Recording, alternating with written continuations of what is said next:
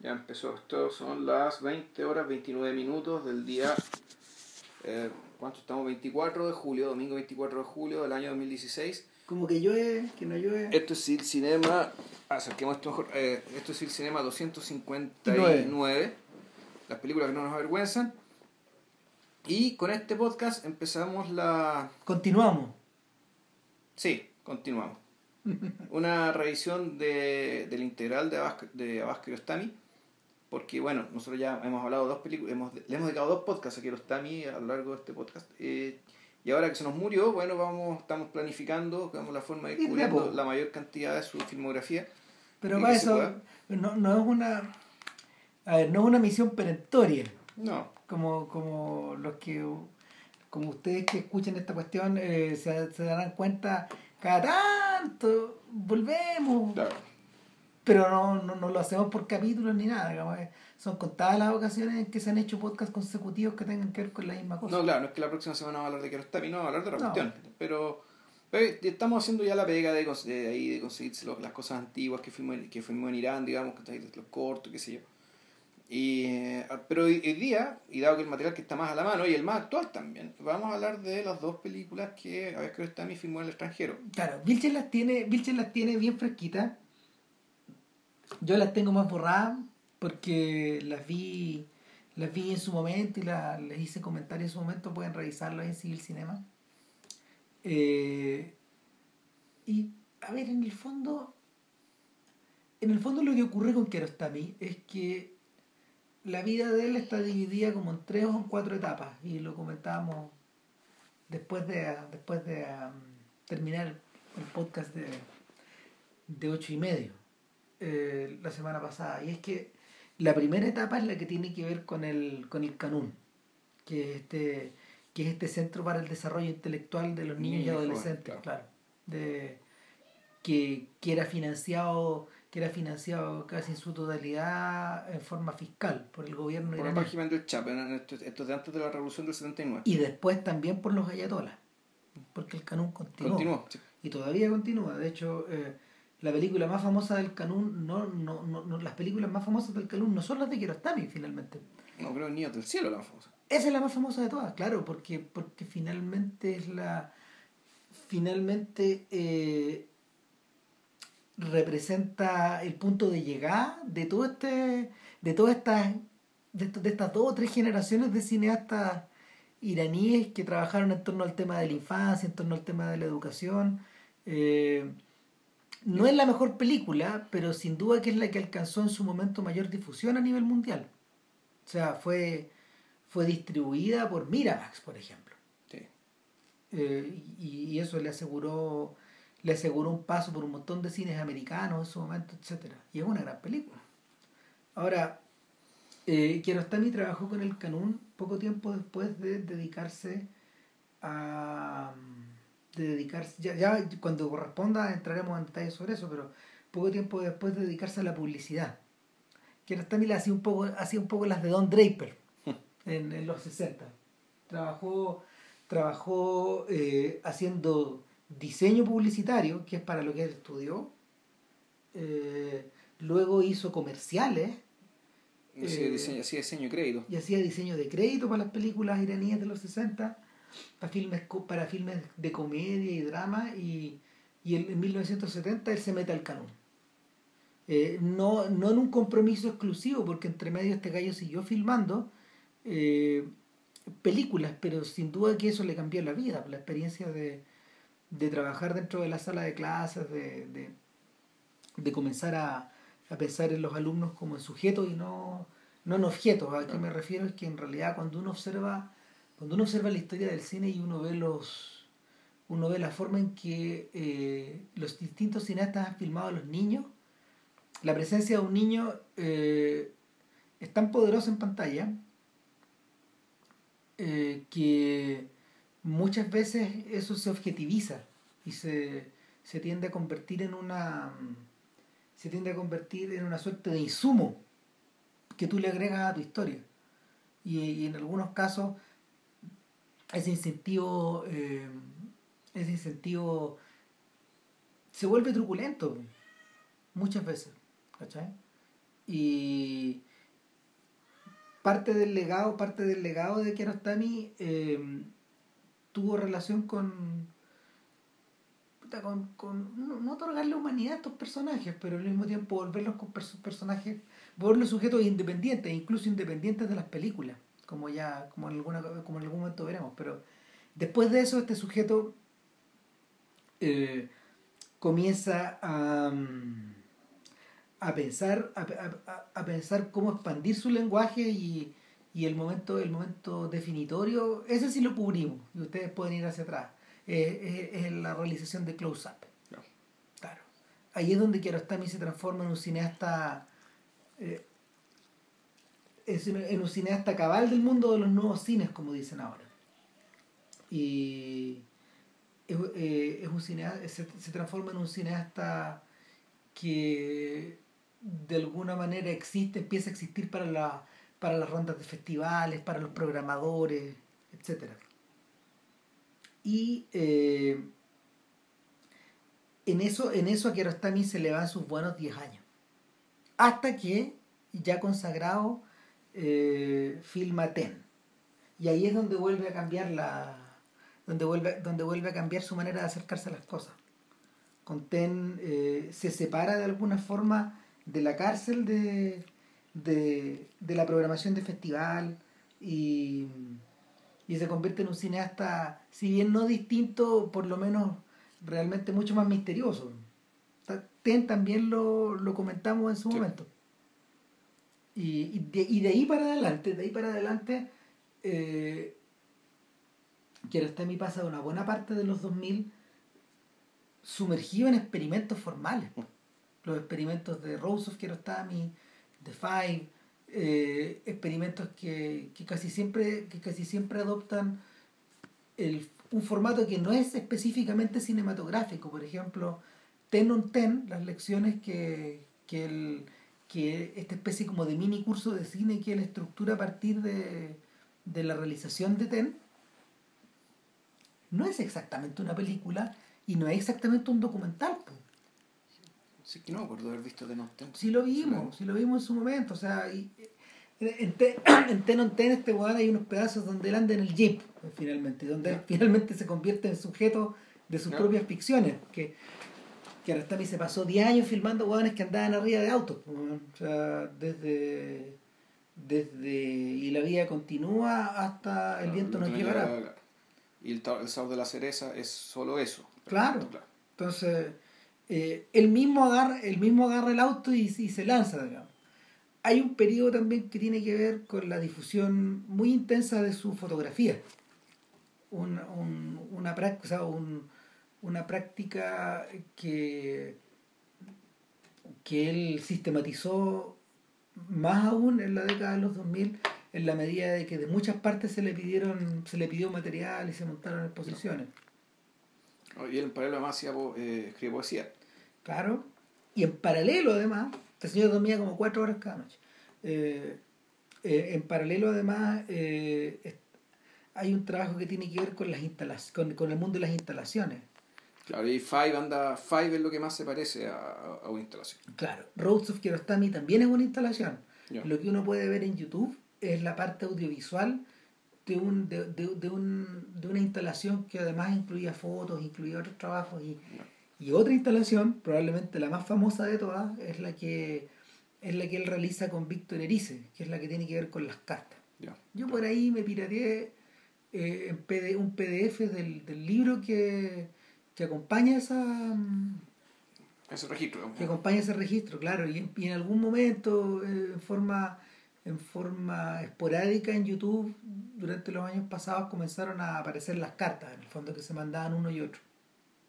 Claro, que uno las podía observar, es un video carta, finalmente, finalmente es casi otro género también.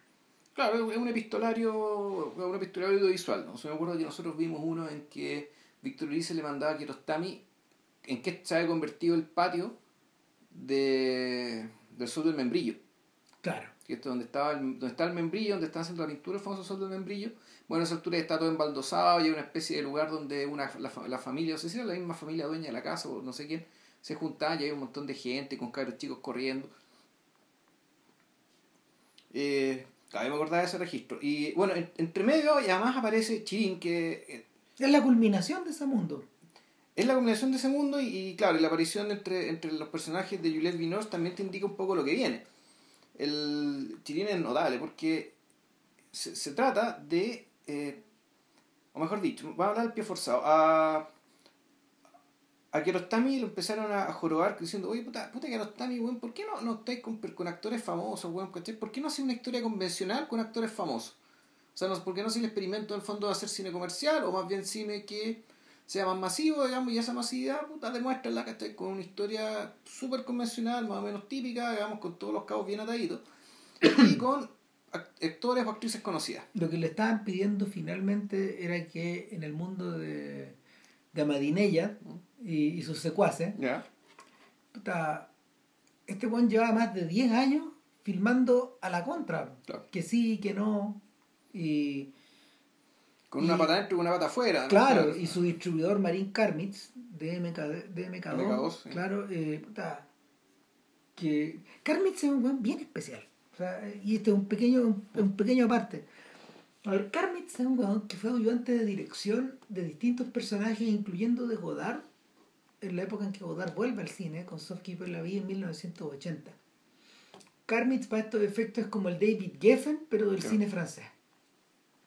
Geffen es un weón que fue manager de los Eagles, que, que sobre la base de esa fortuna eh, fundó un sello, etcétera y se transformó... Geffen Company, que fue uno, claro, el que empujó el Granch en los 90. Y, se, y se transformó después en un filántropo, ¿cachai? Ahora el el Avery Fisher Hall ahora se llama el David Geffen Hall en, el, en el, Lincoln Center, etc. Entonces, eh, Karmitz ha trabajado un poco en ese formato, porque tiene, por ejemplo, su cine, su sello, eh, su compañía de producción, etc. Y, y es curioso, por ejemplo, el tipo de material que él el tipo de material que él compra. Por ejemplo, este gallo distribuye filmes de Casabets, no compra por filete, distribuye eh, tiene, tiene a esta altura los derechos mundiales de la distribución de las películas de, de Roy Sar, que son la que son de la productora Roy Sar de Chaplin. Todo lo que hizo Chaplin producido por él, lo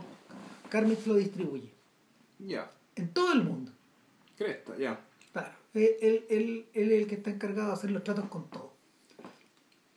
Y Carmitz tiene, Carmitz tiene todo el catálogo de Truffaut, por ejemplo, también. Todo el film du Carros. ¿Para todo el mundo?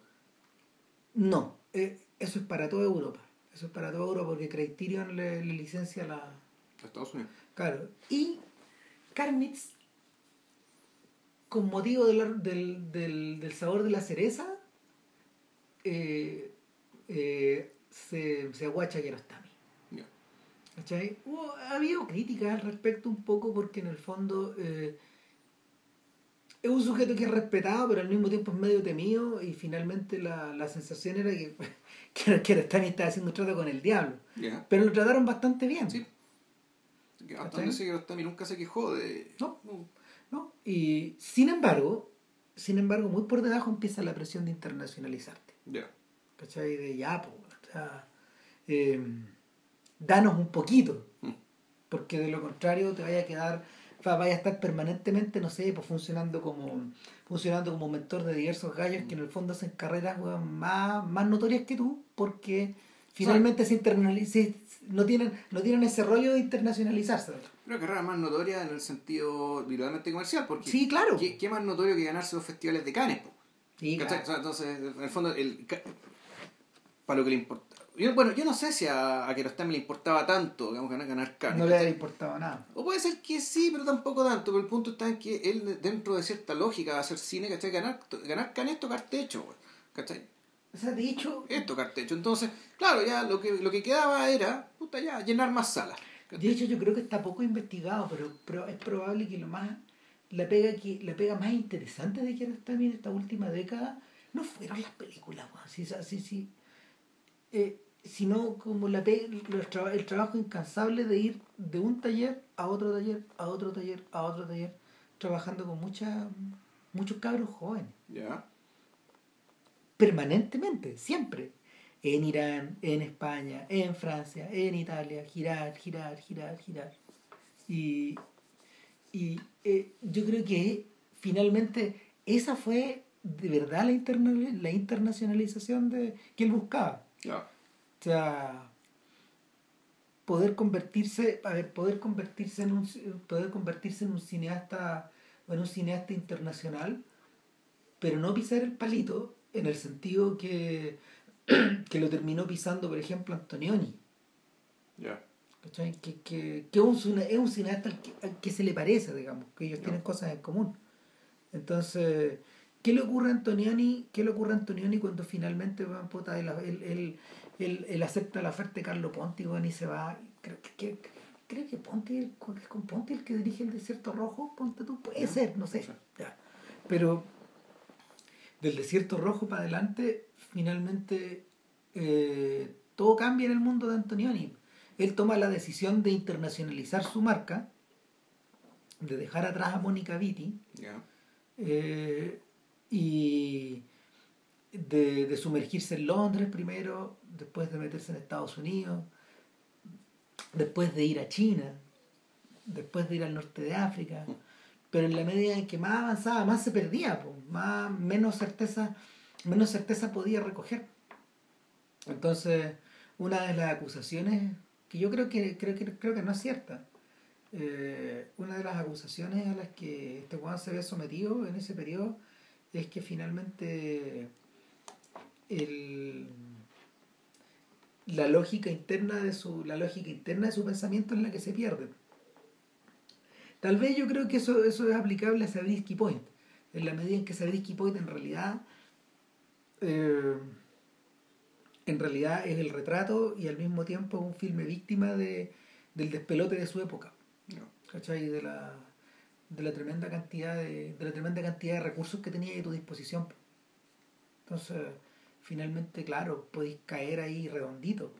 No le ocurrió, no le a, a Antonioni en realidad le ocurrió exactamente lo contrario que a Fellini. Mientras Fellini fue teniendo más recursos, fue creando mundos privados mm, cada vez más habitado, más denso y más opaco. Sí, ahora, Fellini se internacionalizó. Sí, claro que sí. O sea, la internacionalización de los cineastas de la era del cinearte en realidad es un poco especial. Lo que hacen ellos, la mayoría, por temor a perder el control, es firmar contratos de distribución. Ya. Entonces, eh, entonces, por ejemplo, Truffaut firma con, firma evidentemente para él se adaptaba mucho. Em, para él era natural firmar con United Artists. Claro. claro. En el caso de Fellini, creo que el acuerdo es con Warner.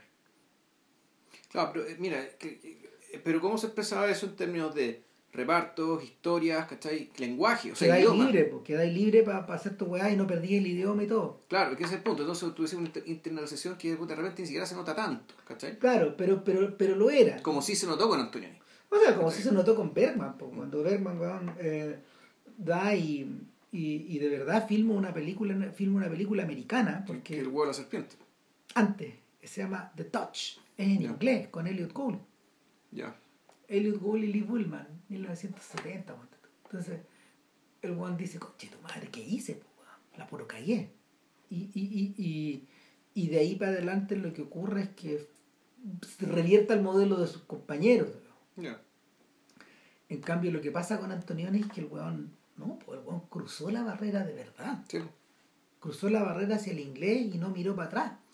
Claro, por razones distintas, y de una manera distinta que Jean Renoir cuando empezó filmó película americana. Y se, convirtió en un cineasta americano durante una década. Claro. Pero y ahí salió más o menos dañado como que o sea el triunfo o sea el, el, fruto de eso es haber entendido que él tenía que haber hecho que, que tenía que hacer el río de manera independiente. Claro. ese es el tesoro de esa weá el tesoro lo que lo que logra esa búsqueda finalmente es eso. Ahora cuando uno mira por ejemplo Swan Swan River, creo que se llama, ¿no? No, algo del pantano, sí, sí, me acuerdo. Claro, sí. Esa weá es increíblemente chora, po. Esa, esa y, y, y la película con, This con Charlotte. This claro. is mine, sí. Eh, son increíbles esas películas. Pero la de la de la mujer en la playa en realidad es la película fallada. El guay ya no estaba con gasolina en el tanque, pero lo que pasa con Antonioni es que el weón de verdad se subsume en el, en el, en, la- en el mundo de las películas británicas y de verdad se subsume en el mundo de en el mundo del cine americano, o sea, anticipa el mundo del cine americano independiente o de, o de los 70. Entonces, y luego filma filma una película dentro de ese código con Jack Nicholson, que es el pasajero. El pasajero, claro. Claro. Eh, y, y en, esos, esos- en esos tres filmes que son súper dispares, eh, donde el weón finalmente pierde su identidad italiana. No son filmes italianos. O sea, No. claro, ahora, ¿cuál es la nacionalidad? la- no, es que a, a veces la cuestión, a, a- a veces ni siquiera aparecen películas de él. Si, si- si eso es lo más fuerte. Porque más allá de que las películas tengan o no tengan nacionalidad, no sé, el... Cuando uno mira Chunko, Cuando uno mira Chunko, la película que hizo en China, con la RAI, técnicamente un film italiano, ya. eh, Chunko es, es la, es, la, es la prolongación hacia donde, donde, donde el, el ver- ver- verdad parece tener su corazón puesto. ¿Cachai? No, Chunko es una obra maestra y sí, yo creo que en las otras películas él tenía su corazón puesto, que uno podría pensar que, el, que es lo que puede deducir uno, ¿cachai? que el, el deseo de salirse, expatriarte completamente, en términos de las platas que recibís, el idioma en el que hacís tu película, el público al que quieres ir. Uno puede entenderlo ¿cachai? como resultado de algo que se podría adivinar viendo las películas de, de Antonioni, que es puta, en fondo la sensación de claustrofobia, ¿cachai? Esta cuestión de que ya está, ya, ya estáis medio incómodo, ¿cachai? De que Claro. básicamente la, las tres películas, las de la trilogía, de una, de otra manera están hablando de el viaje, el deseo de escapar, ¿cachai? Y la incomodidad de estar donde estáis, de la misma forma en que la, la, la otra trilogía, la otra trilogía te, te va a, es un progresivo, ¿cómo se llama? Es una progresión hacia el vacío, donde finalmente, no sé, pues, en, el- la, en la aventura se desaparece un personaje, pero en, en el eclipse se desaparecen todos, pues. No, se desapa- desaparecen los personajes, desaparece la trama, desaparece weón, la música, desaparece todo. Eh, el- la película es el final. La película, la película continúa. La, el- a ver, la película continúa ya sin estímulos de película. En, la en el último tramo del, del, del- de la, mm, en el último tramo del filme. La película sigue sola en el fondo. Entonces, eh, bueno, y eso nos lleva de vuelta a Kiarostami. pues. Kiarostami en algún momento. Sí, es que ni siquiera te, conté- te terminé de contar la historia de qué es Chirín. Porque en el fondo Puta, Chirín claro. le estaban diciendo, puta, weón, ya, eh, hazte una película con actores famosos, una película con trama convencional, qué sé yo. Y el weón Seco respondió, respondió de la siguiente manera. Agarró una de las historias más manías y convencionales del folclore persa, que es la historia de Chirín, que es la, que es la esposa de un príncipe, un rey persa, no me acuerdo, una historia súper truculenta, bien, bien como de, de teleserie.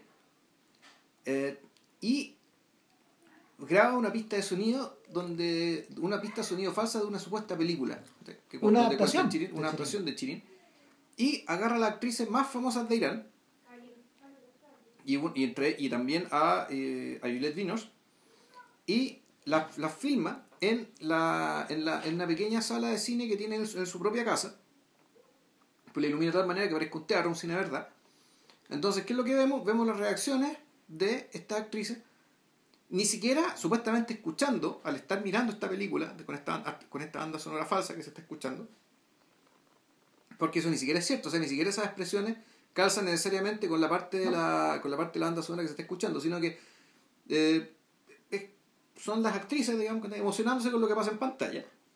Entonces, con eso cumplió con dos de los mandatos que le pedían. Uno, usar una historia convencional, pues lo estaba usando.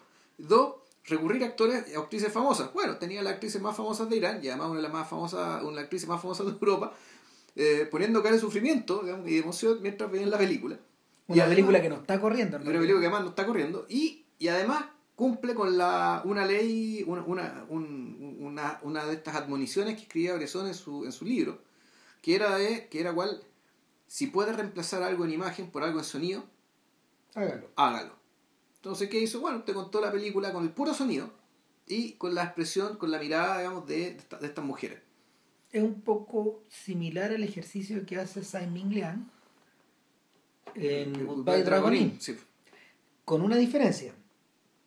Que, que el Goodbye Dragonin es una película que está realizada dentro de un cine real. Claro.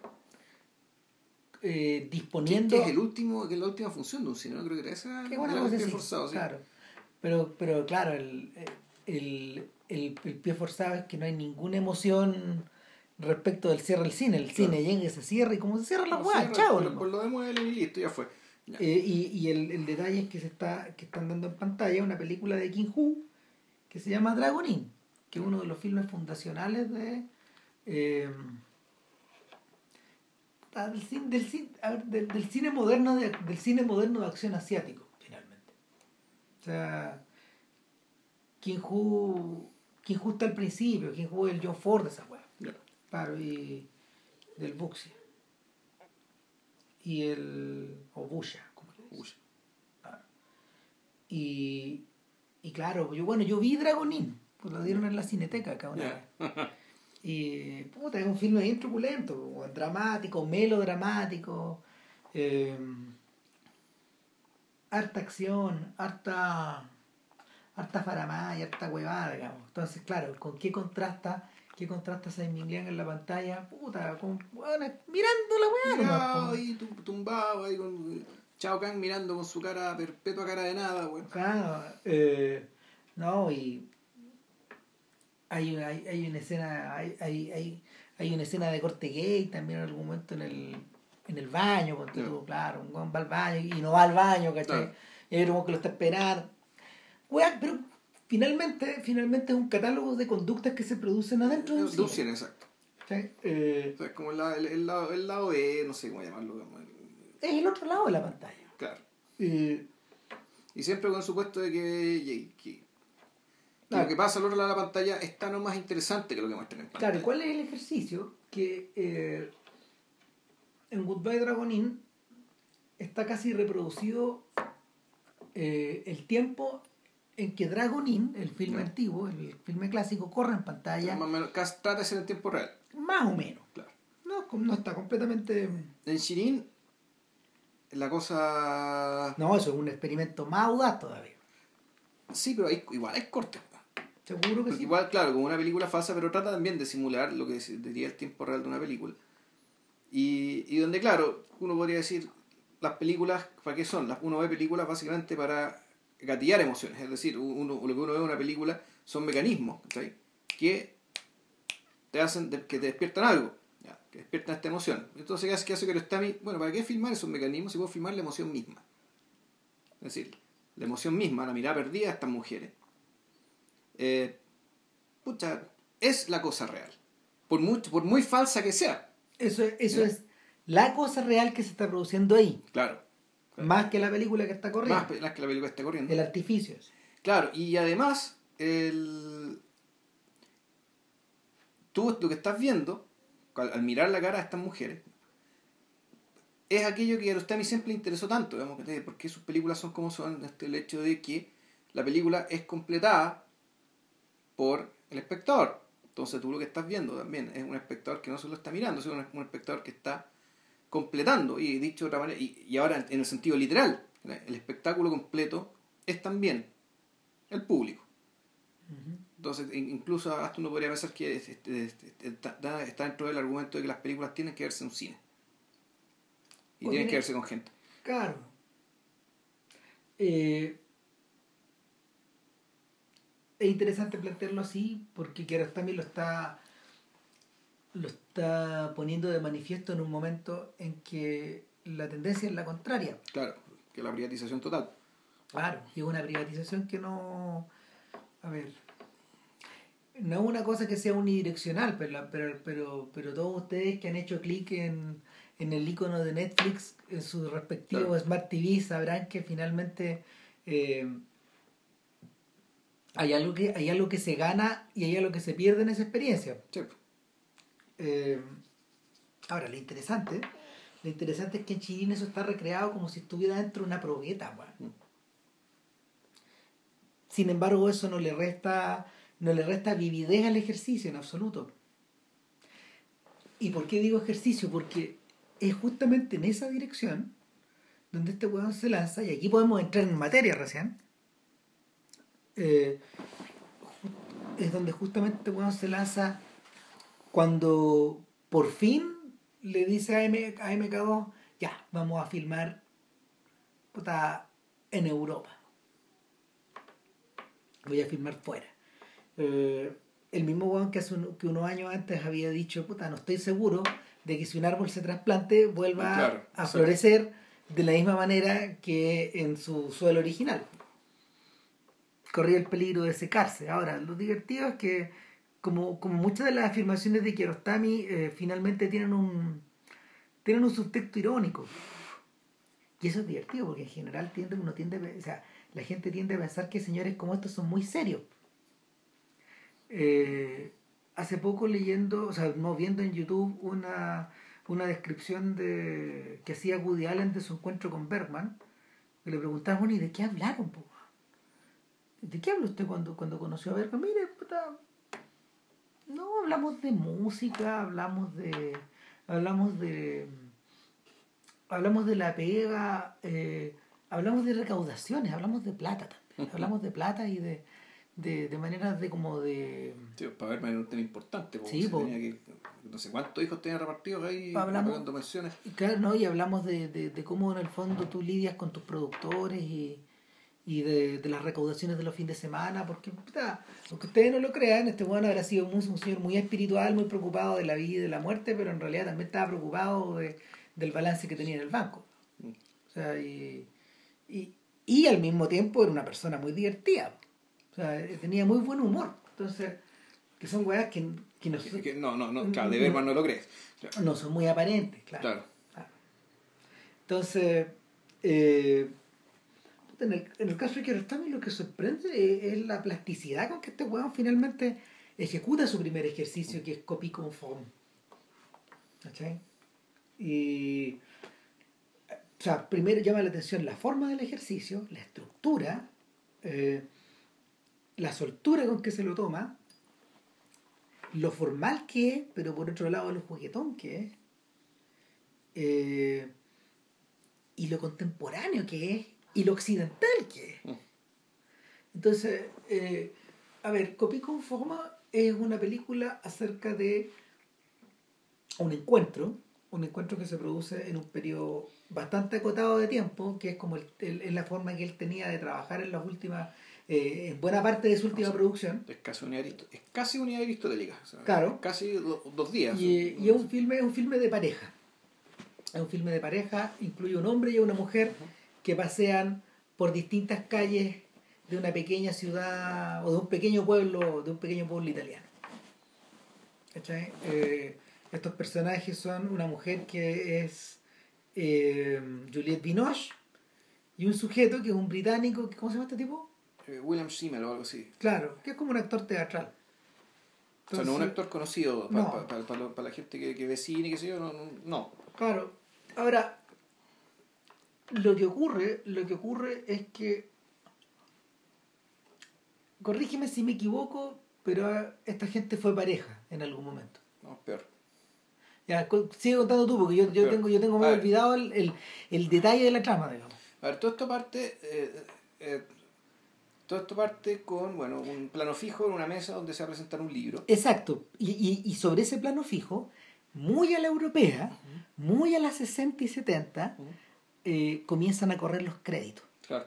corren los créditos sobre ese plano fijo y que hay en ese plano fijo es divertido porque yo me- estoy medio olvidado de la anécdota pero de la forma no Claro, no te, te, te, de la escena, de- perdón, de la... De la de- estructura, de- claro. De, los planos, de, los- de la, de, la, de la mise en scène, de los movimientos de cámara. claro entonces el, lo que hay es que hay un escritorio Sí, es una mesa, en realidad es la mesa donde se va a sentar la- el tipo que va a hablar. Tú te hay quedas una ponencia Claro, te queda súper claro que hay, hay una mesa donde hay unos micrófonos, o, o- o ni siquiera hay un vaso de agua, ¿cachai? Alguien va a hablar aquí, uno- Ah. unos libros, unos papeles arriba. Ah, Detrás de una chimenea, un edificio más o menos antiguo, en algo que parece que es Italia, y efectivamente, es el tipo el tipo de situación en la que la gente común y corriente o no sé por la, o que la gente que que es por ejemplo habitué de los festivales de cine O- solía ver en público Kiarostami ya.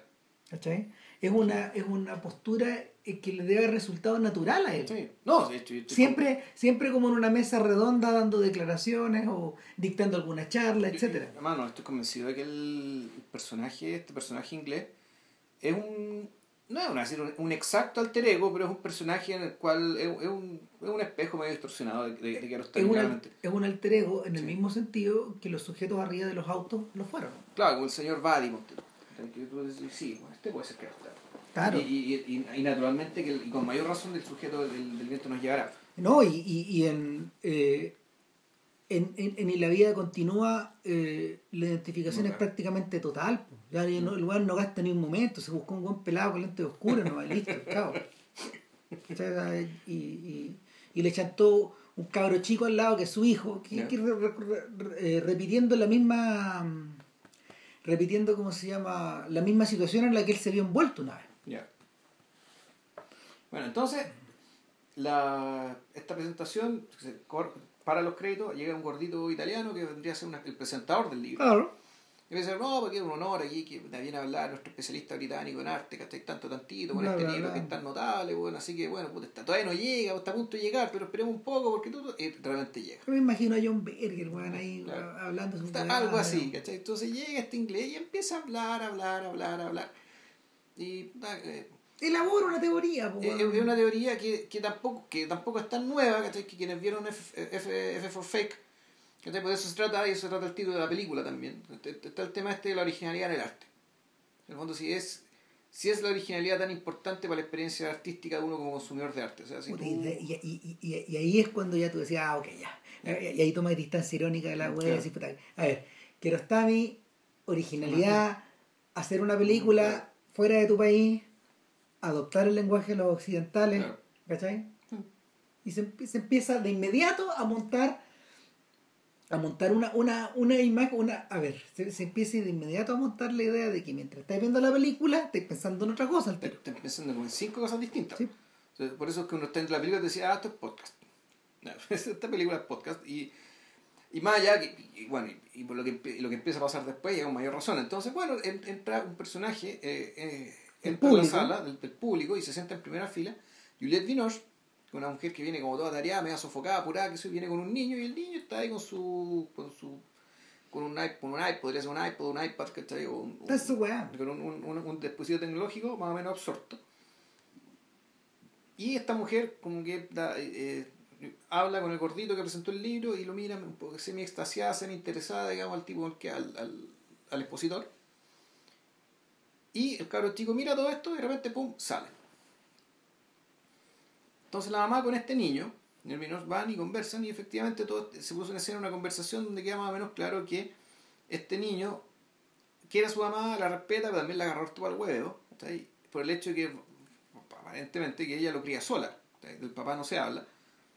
Y, el cabro chico, pese a que estaba absorto mirando el, el aparatito, cachó de inmediato que ella está absolutamente prendada del, De nuestro del, expositor, del charlista, del inglés. Entonces, bueno, como este tipo era crítico de arte y también le gustaba la antigüedad, las culturas, qué sé yo, esta niña, esta, esta mujer le dio al gordito, el amigo, la, la tarjeta para que fuera a visitar su tienda, por si había objetos que le interesaran, sobre los que le gustaría escribir y qué sé yo. Y aquí, eh, claro, y aquí se produce también, y aquí ya empiezan las referencias a otras cosas más. La tienda de esta señora es un subterráneo. Entonces este tipo efectivamente con su tarjetita fue al subterráneo a ver, la, a ver las antigüedades y la cámara se empieza a mover alrededor de, esta, de estas antigüedades y de este sujeto, digamos, envolviendo, la, eh, envolviendo los objetos. Es la primera de las largas evoluciones que la, que la, que la cámara va a tener durante la película. Claro, claro. O sea, es- es- este es un filme que está estructurado sobre la base de tomas que te estabilizan ciertas situaciones, pero también de largos traveling, que en el fondo eh, van desestabilizando las cosas. Y claro, y, él, y esto además es la penumbra. Entonces, claro, Ram se acordó el tiro, esto, esto, esto es Caravaggio. Claro, esto es un ejercicio en oscuro, o sea, y, y hace sentido porque estamos en Italia. Claro. Y Estamos en Italia, estamos en un pueblo, creo que se llama Arezzo, el pueblo, un pueblito que está a, las afueras, a las afueras de cerca de Florencia, ya, en la cercanía de Florencia, estamos en la Toscana.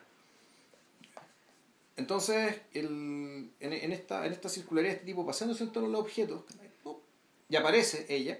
Como un objeto más.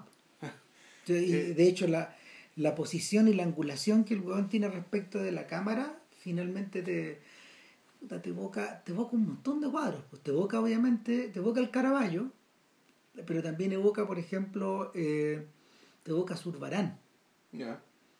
Eh, y, y, y, y, sus estudios de sus estudios de naturaleza muertas la disposición de los objetos a través del espacio la suspensión de la suspensión de objetos que están eh, caprichosamente iluminados como en este subterráneo eh, la, la, la, la, suspensión de estos objetos que en la medida de que tú vas cambiando de posición van estableciendo un juego con el sujeto con el mismo tipo que está observándolo o que le está dando la espalda.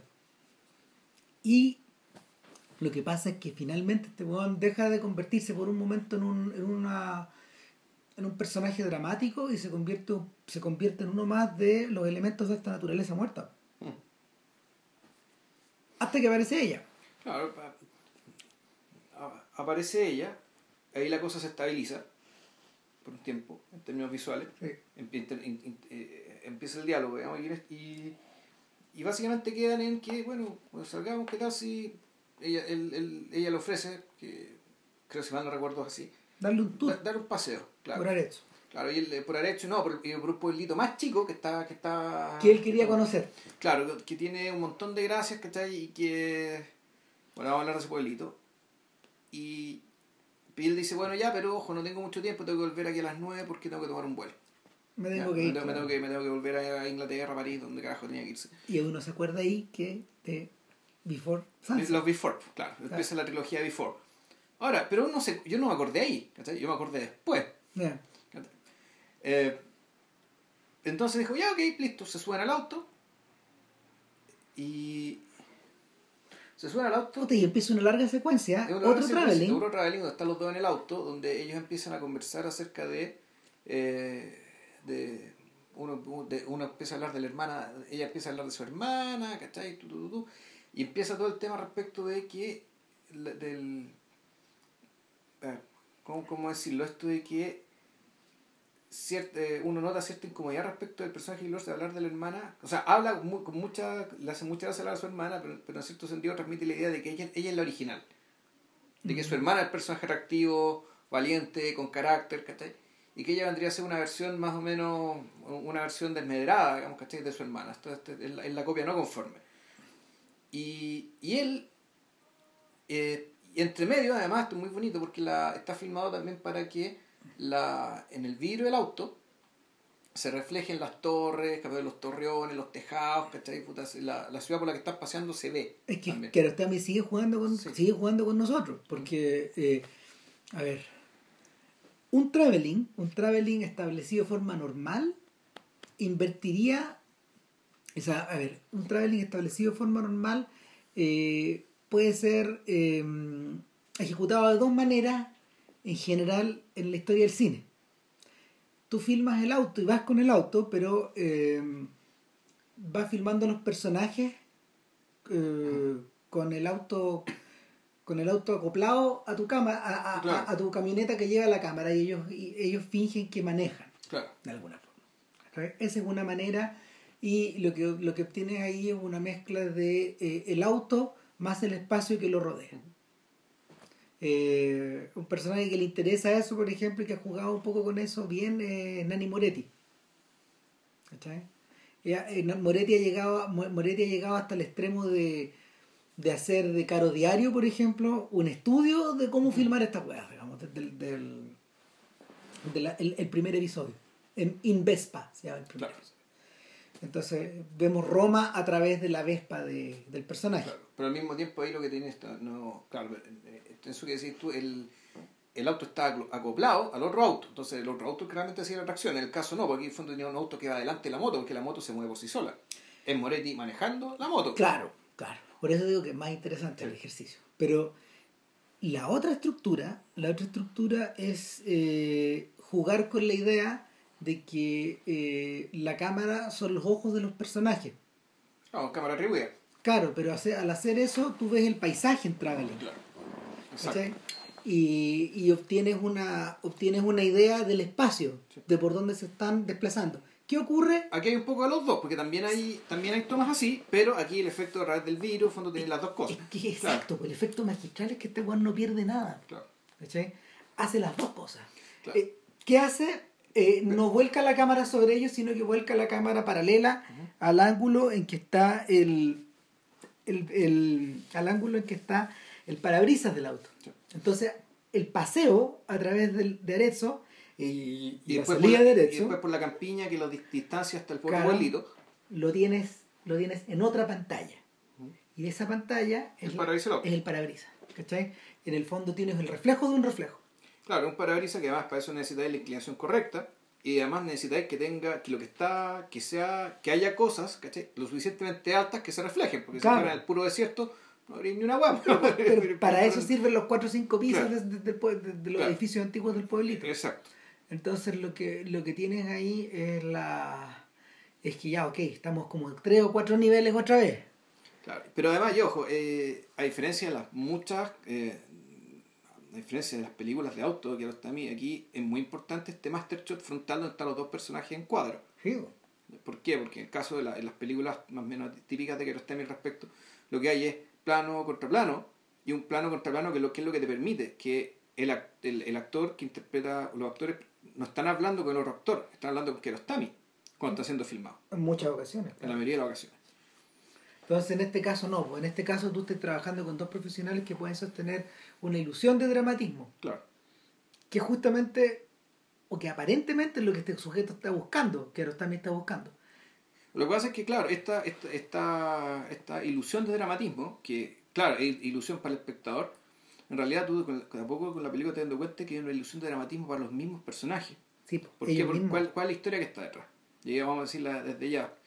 Eh, la historia que está detrás es que ellos son pareja, es que él es el padre de ese niño, y que sin embargo en algún momento llegaron a un acuerdo que para poder funcionar, para poder funcionar como una pareja o como, como algo parecido a una pareja, algo parecido o, o, todavía peor, algo parecido a una historia de amor, digamos, que sin caer en la sordidez, la rutina, como la estupidez y la, y la alienación, decidieron funcionar así, con ella viviendo con el niño, eh, ahí en Italia, y él dando vueltas por el mundo, digamos, haciendo conferencias, escribiendo libros, y, eh, y aquí está efectivamente, uno realmente se acuerda de la trilogía Before, donde, donde, donde pareciera ser que las dos, las dos terceras partes, la, la parte 2 y 3 de esta trilogía, en el fondo son, son ajustes de cuenta, de lo que quedó de la parte anterior. Entonces aquí en esta película lo que vemos es un ajuste de cuentas, una especie, o, más que un ajuste de cuentas o renegociación de los términos de, de esta relación y esto se produce eh, y esto se hace absolutamente evidente eh, dentro de lo ambiguo, en una escena en que están los dos sentados en un pequeño café y donde una, una señora italiana que no, sabe que, que no sabe el idioma que están hablando ellos, que ellos hablan indistintamente francés e inglés, va y viene, va, y, viene, cambio, ella se da cuenta, oiga, pero sí es simpático su esposo. Entonces ella empieza, ella se da cuenta, o parece, ella cree que es su esposo, y ella actúa que sí, como si hablara como si fuera su esposo, y de poco te das dando cuenta que la ficción, en realidad... Es la otra. Que la ficción era la otra. Que lo que está pasando ahora es verdad. Que esta señora italiana, que sin saber, sin entender una palabra de lo que decía, y aquí volvemos al tema este del valor de, de transculturizarse o no transculturizarse. La importancia de cambiar de idioma o no cambiar de idioma. La convicción de que lo esencial tú lo puedes expresar en cualquier idioma. En cualquier idioma la manera que se, eh, tú vas a poder ver la verdad. Mm.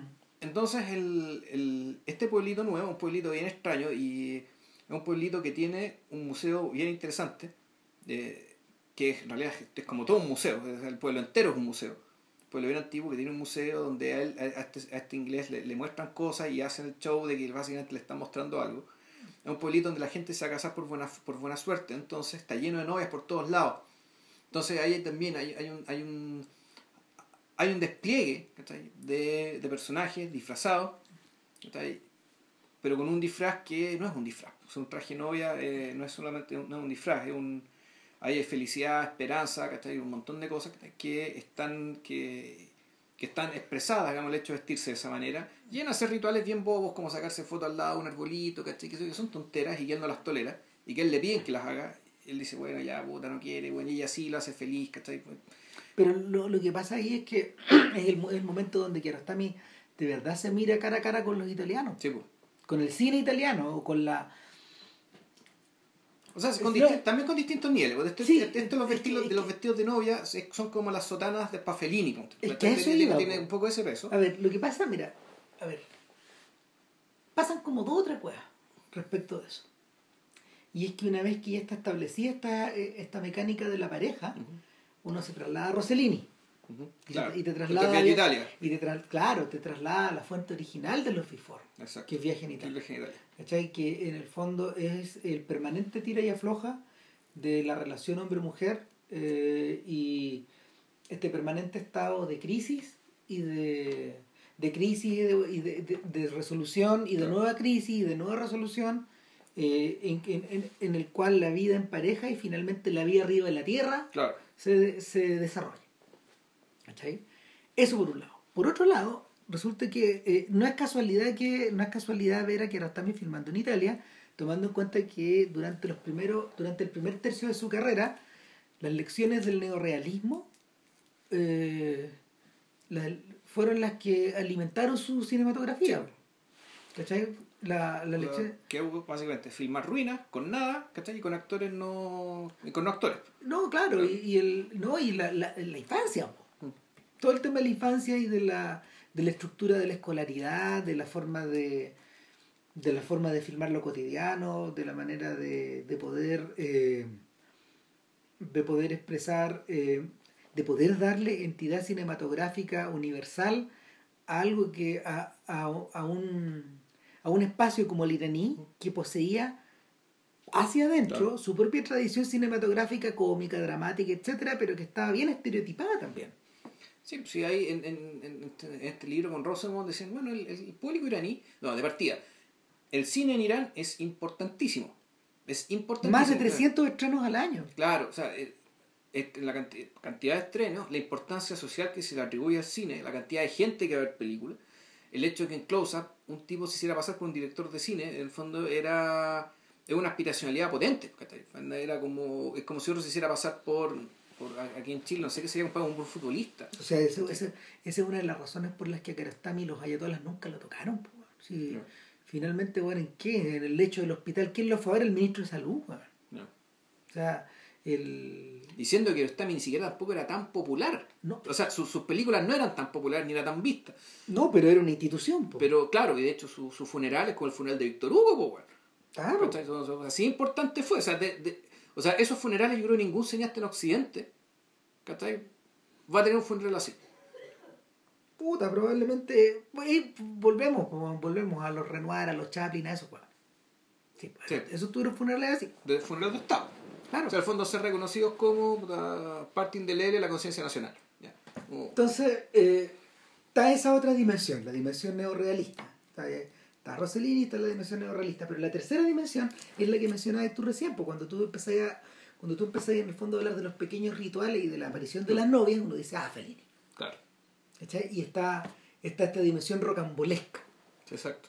Que Rocambolesca, excesiva, saturada una eh, de parece- presencia. weón. una weá que en principio no pareciera tener nada que ver con Kiarostami. Exacto. que un sujeto que eh, hizo de el acto de depuración, de, de- de depuración audiovisual, uno de los motivos más importantes de su vida, ¿no? De su, Claro. no de su, cuando uno observa la cuando uno observa las fotografías de Kiarostami, uno observa un acto de depuración, po, Claro. eh, de destilar la esencia de algo. ¿Qué hace este sujeto en el fondo agregando morbidez o agregando rocambol Exceso. Ruido. o exceso o ruido a su cine? Esa es una pregunta que empieza uno a darle vuelta mientras la película se va desenvolviendo. No, claro, a ver, el- el- en- en realidad uno podría decir, él necesitaba para su trama, para dificultar las cosas, porque en el fondo que uno, que uno puede pensar, estas cosas se resuelven conversando. Entonces, ¿qué, tenéis que hacer? Tenéis que poner obstáculos para la realización de esa conversación. En ese sentido, este ruido, este ruido tan italiano, digamos, él dijo, ya, tengo que ponerle ruido a esto. ¿Qué ruido voy a ocupar? Bueno, el ruido, el ruido que el cine italiano me ha enseñado que hay en estos lugares. Y yo creo que es más profundo que el cine. Cuando uno observa las estatuas de Bernini, por ejemplo, o los techos que este weón diseñó en, en Roma, y en las distintas iglesias en las que trabajó, todo ese puta, ¿por qué, ¿por qué estos arabescos? ¿Por qué estas vueltas? ¿Por qué estas idas? ¿Por qué esta manera de, por qué esta manera precisamente de dificultar esta weá? En circunstancias de que, puta, la, las, las, proporciones, las, a ver, eh, las proporciones correctas o las proporciones bellas, no necesariamente, claro. las proporciones clásicas, no, no, no necesariamente te paran igual el edificio. Claro. No, claro, al fondo aquí tú, entonces esta pregunta, bueno, ¿qué es el barroco entonces? Tú el barroco por una parte es la, es la confesión de la derrota del proyecto humanizador renacentista. Eh, una derrota a manos del absolutismo, digamos, que, que efectivamente desplegaba su poder en esto. es decir, gastamos plata en reinar de cosas porque podemos, podemos ah, hacerlo. en el fondo, en, parece una cosa tremenda decirlo así, pero al mismo tiempo tiene un, tiene un lado tremendamente hermoso, porque mm. que, que, que, llenar el espacio de manifestaciones eh, estéticas en todas direcciones. Claro, o sea, tiene ese efecto y también tiene el efecto de, de que te hace pensar, bueno, difícilmente vuelva a ocurrir algo como esto. O sea, esto de que la, este nivel de despilfarro, no son cosas, son periodos escasos, Que, porque básicamente lo, lo habitual es la escasez. Claro. No, tenéis la cagada, tenéis la. Tenéis como se llama la. Tenéis, la expresión, ¿cómo se llama? De una línea que progresa sin fin, sin fin, sin fin. Y volvemos al tema, volvemos, volvemos. Pero termina teniendo fin, porque el espacio es finito. Sí, claro que sí. Pero provoca, la, provoca, pero provoca la ilusión de infinitud. Claro. El, y, y, más que eso, cuando uno observa, por ejemplo, las ilustraciones que hacen ahora en YouTube de, los de los cánones de Bach, cuando, lo, cuando los rizan en dibujo y, crean esta especie como de, cinta de Escher con, los cánones, claro, tú decís que finalmente una cosa se, se vuelca sobre la otra y, el canon puede ser leído al revés y al derecho. Y, el mismo Bach impulsa en esa, impulsa en esa dirección. Entonces, entonces eh, es en ese punto cuando tú decías, ah, ok, en esta dirección donde yo quiero estar mí. ¿Cachai? Eh, en esta dirección apoyado por el monstruo que tiene atrás, porque, porque ahora ya no son las cámaras de los iraníes, eh, es el monstruo del cine europeo el que tiene atrás. ¿Cachai? Son 120 años de, de refinar estos sistemas. Son filmes digitales además. Entonces Kiarostami se, se puede permitir el lujo de filmar y de seguir y de seguir y de seguir el plano. Entonces uno se pregunta, uno de hecho empieza a preguntar en algún momento cómo mierda hicieron esta weá, sino, cómo mierda hicieron esta transición o cómo dirigieron esta cuestión. Sobre todo con un personaje cuyo inglés era bien deficiente. Este bueno no hablaba. también no hablaba inglés. No algo hablaba inglés. Sí, no sé. Sí, él, pedía, él pedía siempre, pedía siempre traductor, eh, traductor pero el buen contestaba así la traducción. Ya. ¿Cachai? Él pedía, él pedía traducción para sus respuestas, pero no para las preguntas. Él no requería que le tradujeran las preguntas. Él entendía cuando la, ya. Claro.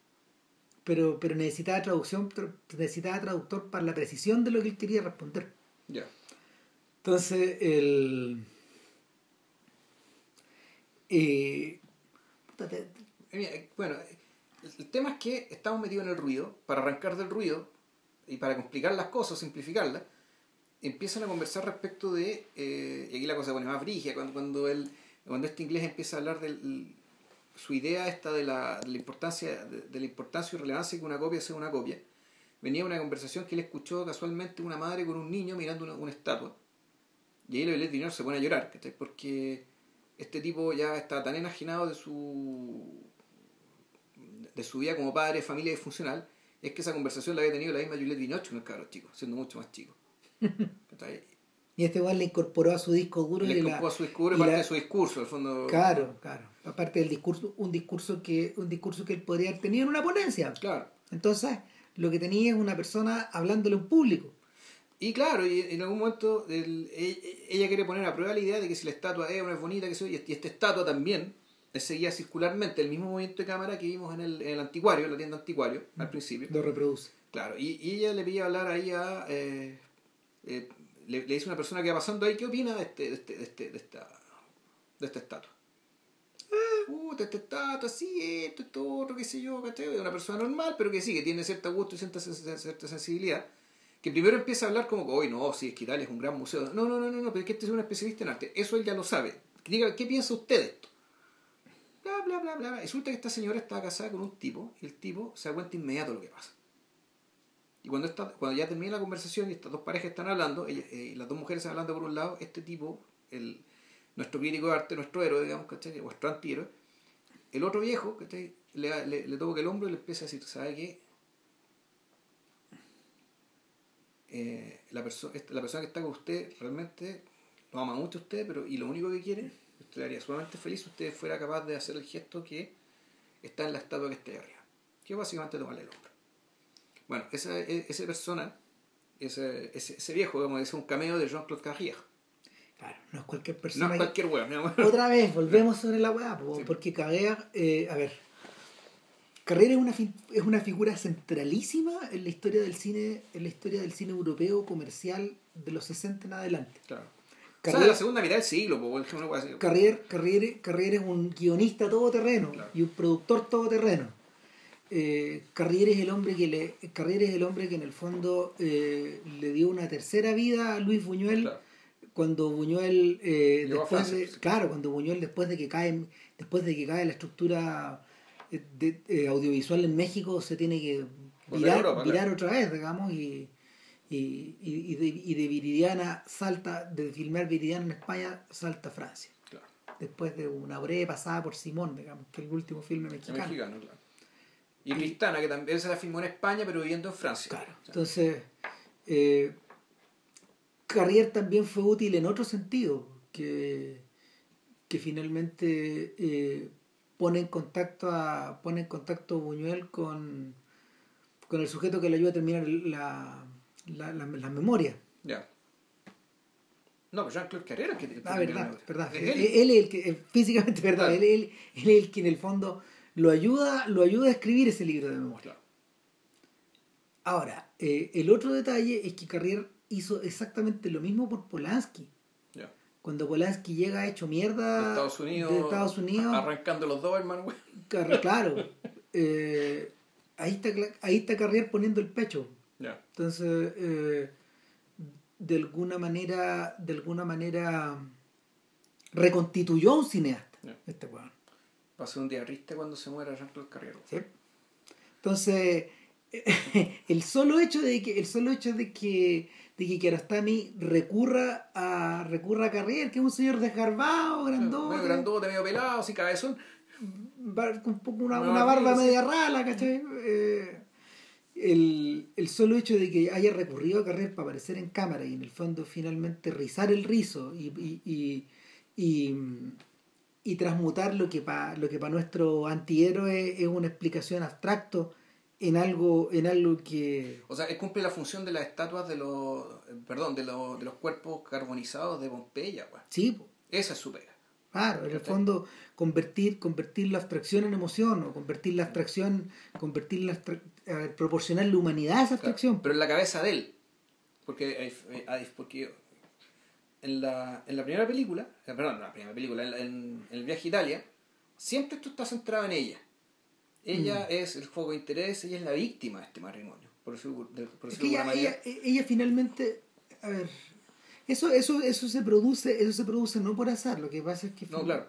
porque Rossellini estaba filmando a su esposa Exacto. y estaba filmando su propia crisis y, y hay, hay algo de martirologio eh, detrás de el, el acto de filmar una y otra vez a Ingrid Bergman como una persona que está sometida a una situación que la desgarra, que la desgarra, que la desgarra. Distintas situaciones. Entonces, claro, lo que, lo que el, el acto de filmar a su mujer y el acto de filmar a Bergman para Rossellini era filmar un mártir. Claro. Y, y- y es por eso que ella es el centro neurálgico de esta historia. Acá no. Claro, y ojo, es un Martín, no es que el, no es que el marido sea, sea un hijo de No, puta, no. una persona, no, no tiene que ver con eso. Eh, Acá, en cambio, eh, aquí efectivamente el rayo de luz, o este, este rayo de luz le llega a él. Porque ella básicamente, ella también es víctima. Ella también es víctima, pero ella, ella dentro de todo, uno, uno la ve, a diferencia del personaje en crisis, o sea, un personaje que también está en crisis, por decirlo de alguna manera, pero ella está movida por una resolución inquebrantable. No, y el hijo de por medio es lo que lo Claro. cambia todo. Claro, ella, claro, ella ya tomó esas, ella tomó las decisiones. Mm. Las- esas decisiones ya están tomadas de antes que empiece la película. Están tomadas en, el- en la medida de que ella cría el cabro chico y Claro. de que ella está parada en su, en su pueblo, en Arezzo, en su negocio y toda su weá, digamos. Sí, claro. El, el weón que está, el, el, el weón que se está moviendo y que es transhumante y que no tiene, no tiene paz, no, no, no, no, no tiene no tiene antes, no, no, no tiene un antes ni después definido en nuestro personaje, digamos. Claro, este, este personaje, el, el personaje que anda a ser qué poder de negociación tuvo, digamos, para lograr efectivamente esta, esta, este acuerdo que supuestamente también es más afín con lo que con la virilidad, ¿cachai? En realidad esto de que dom- domesticarse, quedarse en una casa, quedarse en un solo lugar, ¿cachai? Puta, es, en realidad, puta, la mayoría de los hombres no, lo, eh, no es lo que desearían, digamos, ¿cachai? En el fondo algo es lo que transan. Yo creo que el- es una cantidad importante, bueno, y bueno, y por eso es que era tan común esto de la barraganía, esto de tener dos, tres familias, ¿cachai? De repente desaparecerse, bueno, ¿cachai? Esto de, sentirse, eh, de sentir que están sin espacio. Claro. El, entonces el punto es que a este sujeto le llega este rayo de luz, después le llega otro rayo de luz a partir de un par de viejitos que caminan en que van caminando a una iglesia, y aquí de nuevo volvemos al mundo del before, ¿cachai? Que es cuando ya la tiene una conversación desastrosa en un restaurante donde la, donde la, la película empieza a funcionar con, con plano contra plano frontales, donde la- la- los personajes le hablan a la cámara. Eh, ahí no, ahí, la- ahí la se pone rígida, se pone, se pone bruta. Se pone bruta, se pone triste, se pone sordia, entre medio están los novios disfrazados pidiéndole que se saquen fotos. Por detrás todo el ah, rato. puta, El ruido, vemos el ruido, el ruido, el ruido, el ruido. Y al momento llega, la- llega el atardecer y ella lo lleva a un lugar que él no se acuerda que es. Resulta que fue el lugar donde pasaron la noche de boda. El tipo, como está tan enajenado, tan con la cabeza en cualquier parte, puta, se pega la cachada como tarde. Mal.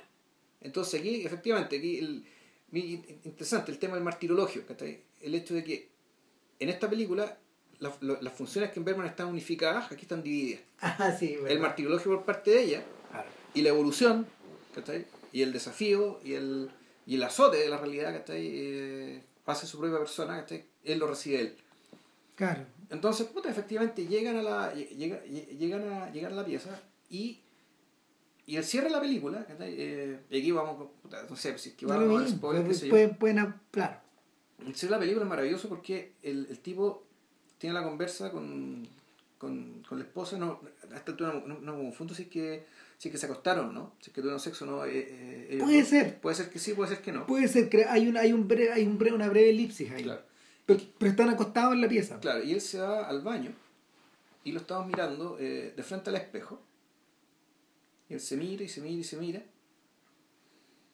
Y de repente empieza, uno nota que hay, una- hay un cambio en el, en, en- en el audio y que el audio empieza a hacer la pega porque la, la campana empieza a sonar más fuerte, empiezan las campanas de la iglesia, empiezan a sonar los ruidos de los pájaros.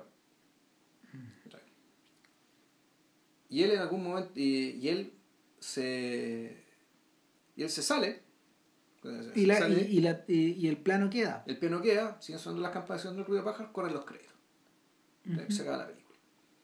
Entonces, claro, uno podría deducir, digamos, por todo lo que ha pasado y por la y por los recursos sonoros que hemos puesto, eh, puesto en, en, en- en- puesto en escena, es que el tipo básicamente se pega la cachada y que el tipo no va a tomar el vuelo y que el tipo se va a quedar. Claro. Y volvemos sobre el tema de Before, sobre todo el Before Sunset. Que es la segunda. Donde está planteada esta misma, También me ayuntiva. esta misma disyuntiva.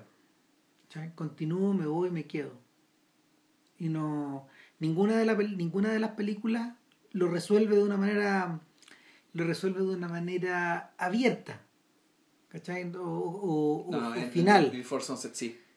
Porque, No, e- e- ella, porque ella le dice, tú no vas a, tú no vas a tomar este tren. Sí, pero, la- la pero igual el plano queda abierto. No, sí, no. Bueno, pero Vilche, Vilche lo cree más que yo, digamos, pero pero pero na- no, está, no, está, no- no está la evidencia física. No, claro, la, la, escena termina ahí. Es cierto. Lo único que queda es la palabra de él, la palabra de ella y la mirada de él. Claro. Aquí en este caso queda menos que eso. Ahora, eh, no es una, o sea, no es, una, no es, no es extraño que eso ocurra porque eh, Kiarostami en realidad es conocido por su por escoger por escoger momentos muy particulares para sus finales y por no cerrar las Los, los filmes de Kiarostami están no te da las pistas pero lo cerrís tú. es, claro y, la imagen está congelada eh, están congeladas en cuadros en cuadros donde se está ejecutando un movimiento a veces. y bueno, pues esto ni siquiera es congelado. No, pues no, continúa, pues, Pero, pero lo interesante es que el movimiento, movimiento, el movimiento que definió la película, este desplazamiento permanente, ya no es más. Claro, claro. ¿Cachai? Entonces llegamos a un punto, de, estamos en un punto de llegada. ¿Cachai? Y, y puto, uno puede interpretarlo de muchas formas, digamos. Vilches tiene la, Vilches tiene la idea estupenda esta de que finalmente... Eh, tal como ocurre, tal como ocurre eh, mucho en, la, en, en, los días postreros de la pintura clásica, pintura clásica, óleo, eh, gran formato, 1830, Francia, de hecho. De la eh, Claro. comienza a aparecer insistentemente el motivo de la relación del artista con su musa. Y no sé, pues hay muchos cuadros, por ejemplo, cuando uno, cuando uno los ve en los libros, cuando uno ve los, ve en los museos, hay muchos cuadros e incluso algunas estatuas que revelan esta idea de que alguien te está esculpiendo. O esta, o esta modelo, por ejemplo, que tiene los pies, los pies de mármol, pero el, tronco humano. ¿Cachai? Esta sensación como de estar creando, de estar creando a partir de algo que es frío, algo, algo, algo, que se que deviene en carne, o al revés.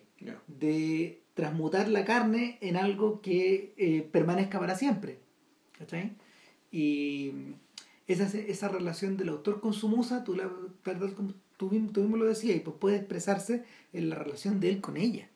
La, relación, de, la relación del sujeto, Kiarostami, director, art, crítico de arte, eh, protagonista, con su musa, con este personaje femenino que, al, con el que permanentemente va avanzando en la película. También está eso. ¿Cachai? No, eh, es, y es insistente el gesto. Eh, no, es casualidad. Podrían haber sido dos hombres, por ejemplo. Pero con, con, dos hombres cambié completamente el giro de la situación. ¿Cachai? ¿por, qué, ¿Por qué he mencionado dos hombres? Porque, por ejemplo, eh, también está esa misma relación en Close Up. en la relación que Kiarostami mantiene con José Sepsian. ¿Cachai? Y, y de alguna forma, eh, al captar a Sepsian en cámara, en 16 milímetros, dentro del juzgado, o captándolo en la cárcel, dialogando con él, o eh, reescenificando los momentos dramáticos de... O en la micro, o en la, en la casa de, de esta familia turca. Claro, eh, permanentemente estáis viendo la forma en que Kiarostami va interpretando, reinterpretando la realidad, pero al mismo tiempo atrapando atrapando en imagen a alguien que deseaba estar atrapado en imagen, o que deseaba convertirse en imagen, como Sapsian. Entonces, en, cierta medida, eh, no es la musa, pero sí, sí el objeto cinematográfico que eh, Kiarostami está atrapando en la película. Claro. Y Kiarostami lo atrapa de muchas formas distintas, de muchas angulaciones, de muchas, desde muchas, siguiendo muchas estructuras distintas en el filme. Eh, entonces, eh, ahí tenéis ahí, ahí tenéis ahí la misma estructura pero hecha con dos hombres. ¿Cachai? Y, y, hacen un extraño eco, uno entre otros. Claro, aquí lo que tenemos es un hombre y una mujer donde, claro, no, está mediado el tema de la significación, sino que en realidad lo que está mediado es que eh, hay alguien que tiene el sartén por el mango y que básicamente ha fundado una relación sobre la base de su propia conveniencia, eh, que es él. Él, él, lo que tiene, eh, tiene por decirlo así, el, toda esta puesta en escena que hubo al principio, es en el fondo una, es eso, es una significación para satisfacerlo a él, mm. para él y donde él pone a esta mujer, digamos, que, que viene a ser su esposa, pareja, amante, desconocida. Hay un elemento de sadismo ahí. es que más que sadismo por el término de hacerle sufrir, digamos, ¿cachai? Sí hay un tema de control, más bien. Más bien de esto de complacerte, de, de, de, complacer tu extraña y retorcida forma de ser, digamos. Que no necesariamente por hacer sufrir a otro, eso es más bien crueldad. Es decir, el sufrimiento sale como resultado no deseado, digamos, ¿cachai? De esta otra cosa que necesitas para tú satisfacer. No, no tu, para tú satisfacerte.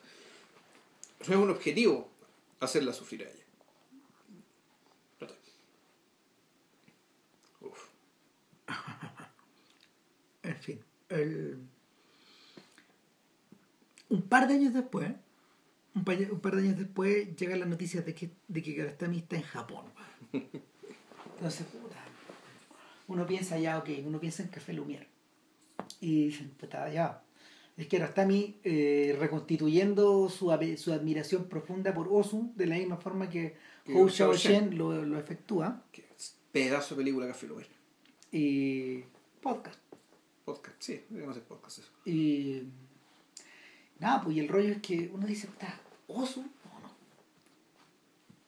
y cuando, uno se mete, cuando, cuando uno observa el resultado final, like Someone in Love, que en realidad no sé, pues es un filme, es un filme hecho, es un filme, es un filme un poco hecho haciendo el ejercicio que Eastwood hizo con las cartas de Iwo Jima. Pudiendo hacerlo en inglés, pudiendo hacerlo a lo gringo, pudiendo hacerlo a lo occidental, no, pues este es un filme asiático. Exacto.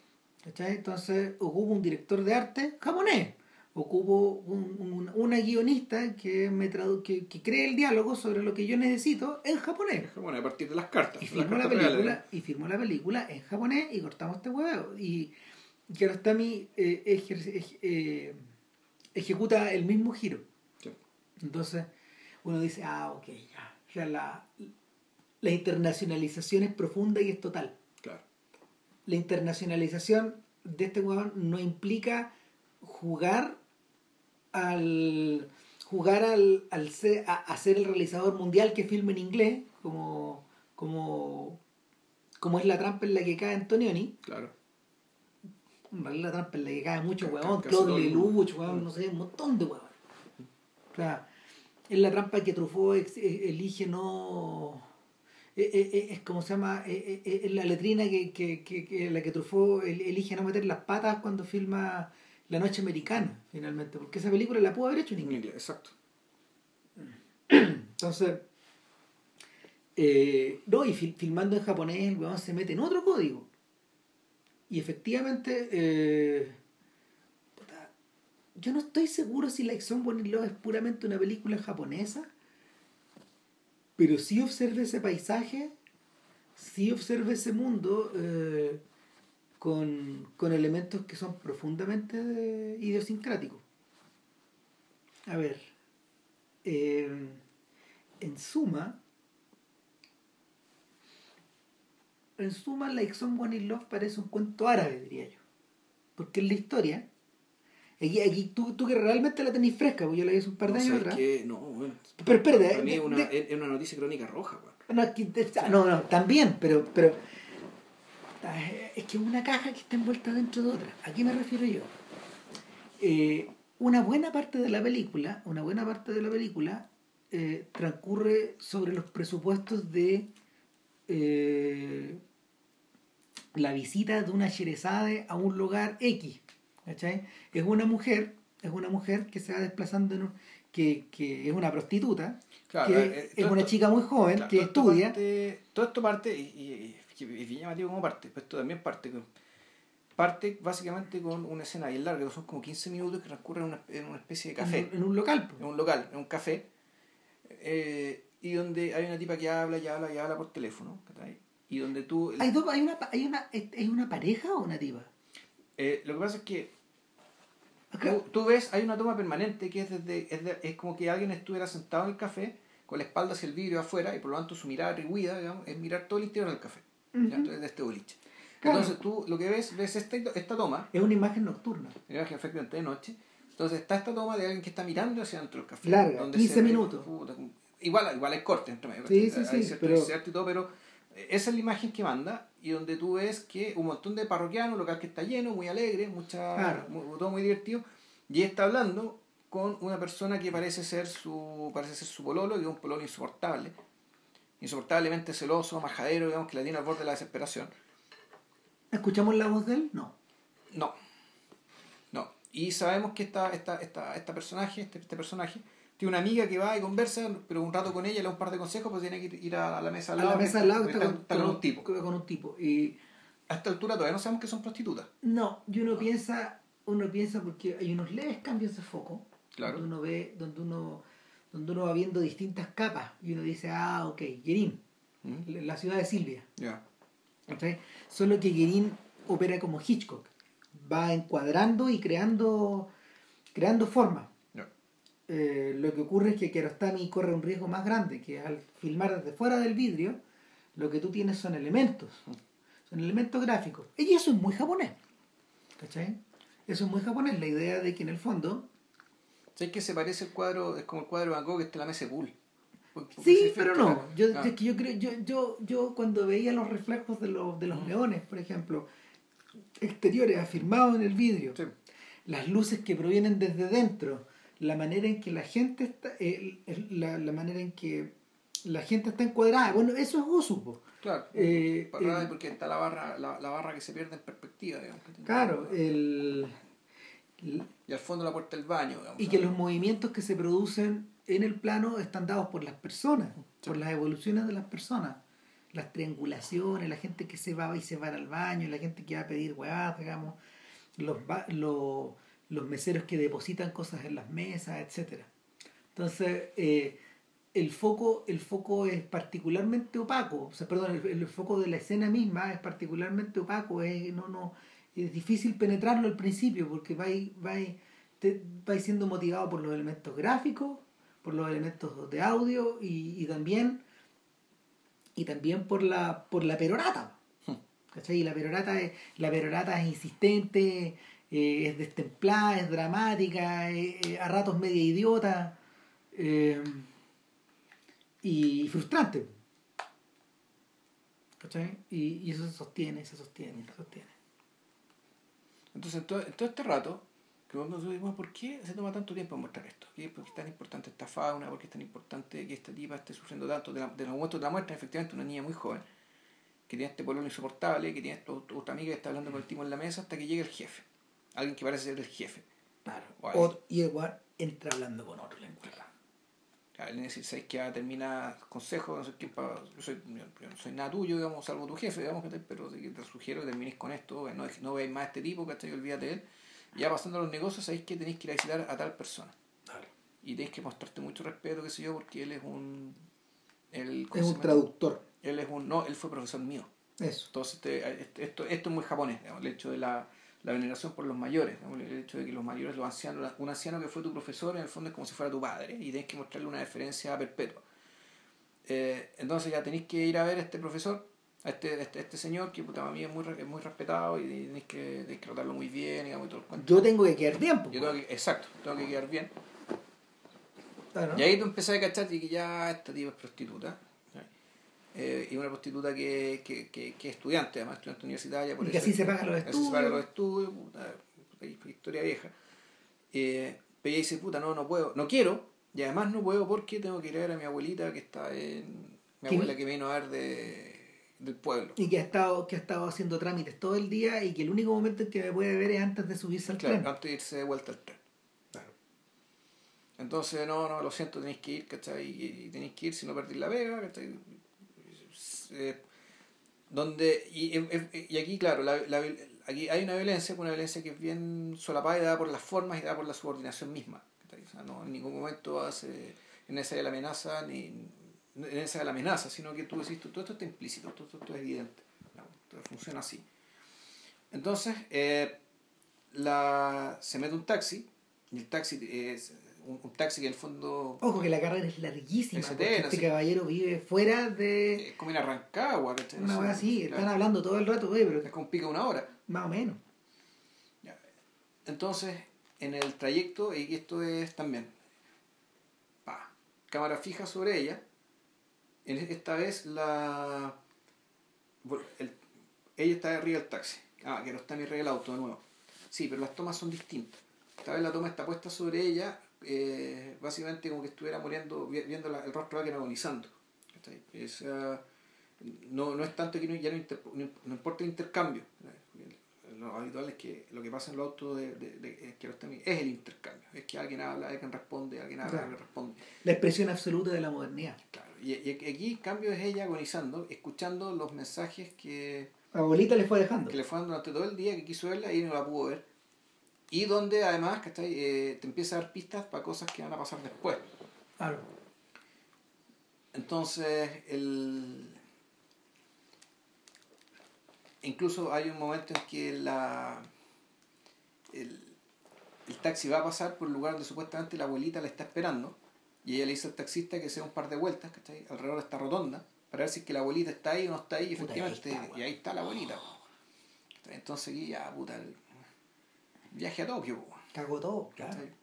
Es, el fantasma del viaje a Tokio es el reverso del viaje a Tokio o sea el el la necesidad que le impele al jefe man, de rendirle tributo al, a su profesor, a, su profesor, a la persona mayor, eh, es enajenada, eh, es, es, la libertad, es la libertad, ¿cómo se llama? Es la libertad mancillada de ella de no poder claro. hacer lo mismo con su abuela. Pero sí, pero sí, pero no, porque en el fondo ella al mismo tiempo tampoco tiene muchas ganas de verla, porque efectivamente ahora ella es prostituta, ella no puede decir lo que es, ella no puede decir la verdad, y al elegir esa profesión o, o tener o verse obligada a elegir esa profesión eh, que ojo que la, la, amiga con la que está hablando en el bar es una amiga que también era de su pueblo que fue la que la metió en este cuento y la que ya se están diciendo cosas raras en el pueblo en el fondo lo que ella está haciendo al no querer hablar al no ver a la abuela y en el fondo es querer y no querer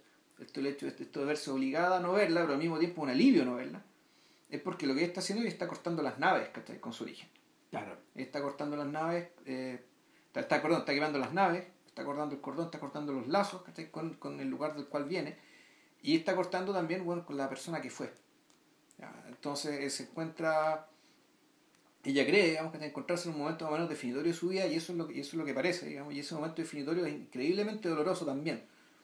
Y todo eso es lo que vemos en el taxi mientras estamos escuchando estas grabaciones. Hasta que, por, por ahí por el minuto 25 de la película, ella llega a su destino y su destino es el departamento de este traductor. El, se trata de un se trata de un espacio bastante amplio o sea es un espacio por decirlo que es grande pero no es tan grande porque más que más ya los libros ya no le caben es un solo gran espacio que es muy importante que tú no tengas cierto control del, de, de, este espacio de un, con una sola toma entonces está la cámara puesta en cierto lugar estratégico para que uno vea en todo el entorno. Donde está el escritorio el librero, la ventana hacia afuera. Eh, y uno puede ver también cómo lo, está el recibidor de la puerta, donde el caballero va, la deja entrar, le dice, se saca los zapatos, se mueve las pantuflas, que esto tan japonés, digamos, de no, de no, de, de no entrar con la suciedad afuera hacia las casas. Y... ¿Sabes que ese es el momento donde me dice bueno es fabulístico? Por uno...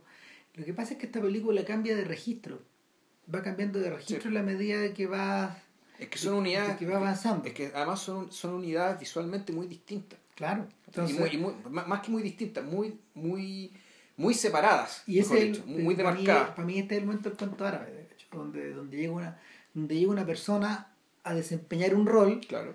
hay otro que la está esperando que este mm, que, que este, que este no viejito sé, ponte tú el visir no sé Uh -huh. la weá que sea que desempeña otro y ellos, ellos juegan una, una suerte de danza uno en torno al otro ¿cachai?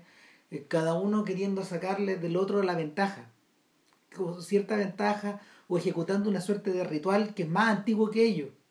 Sí yo creo que va, va bien por el lado del ritual porque yo no veo yo no veo de ninguno de los dos una actitud la actitud digamos ladina o media No. manipuladora digamos que quieren No, lograr no, algo pero- ninguno de los dos sabe muy bien cómo comportarse bueno bueno pero yo creo que hemos hablado hemos hablado reiteradamente eh, del en, el, en la historia de este podcast del tema de la prostitución po. De esta idea de sobre todo a propósito de Godard por ejemplo eh, para quien para quien para asu- el, el asunto digamos a to- en, en todos los niveles en todos los niveles sociales en los que tienen que ver con la prostitución intelectual la a la prostitución de Europa sí, claro, sí. la prostitución de Europa, etcétera eh, y, y, y en este caso, claro, pues esto, esto aquí adopta la dimensión de un ritual. es que no puede no serlo. ¿Por qué? Porque es una, aquí O- estamos hablando de dos extraños, dos personas que no se conocen, que tienen muy poco en común, donde una, una niña, esta niña va a tener 20 años, y si es que, eh, pongámosle 22 siendo generoso, y este señor ya va a andar por los 60 y hartos, Quizás más. y quizás más, eh, y, y donde por lo tanto la hay, ¿cómo se llama esto? El- lo que uno ve en este diálogo son instantes, eh, un- son intentos bien enternecedores, digamos, por- así lo veo yo, de hacer lo que hay que hacer de la manera lo más confortable posible para uno y para otro. ¿verdad? Entendiendo que esto es raro, es medio antinatural para, para ambos y para los dos, dentro de todo, es incómodo. Este señor está, tiene que recurrir a la prostituta, digamos, porque, bueno, enviudó, tiene una hija a la que no ve hace no sé cuánto tiempo. Claro. Y este señor además es un... Es un, Es un traductor. es un- po. o sea, Sí, es, él- más que eso. Él, él- es un. Él es sociólogo, si mal no Sí. recuerdo. Él es un experto en sociología, estudia un montón de cosas. Y, y claro, eh, eh, ahora vive y trabaja, digamos, más que haciendo clases, traduciendo cosas. Ahora, el, por el hecho de el, el predicamento en el que está Kiarostami, también puede ser, este personaje también puede ser un alter ego Kiarostami. Sí, claro que sí. O sea, del intelectual ya mayor, que sabe que se viene la muerte, que está. eh, que está. eh, bueno, como siempre, lidiando con gente joven, digamos, teniendo que lidiar con gente joven. Ahora ya no son niños, una mujer, una mujer mayor, y también navegando entre, entre dos o tres o cuatro culturas. Claro.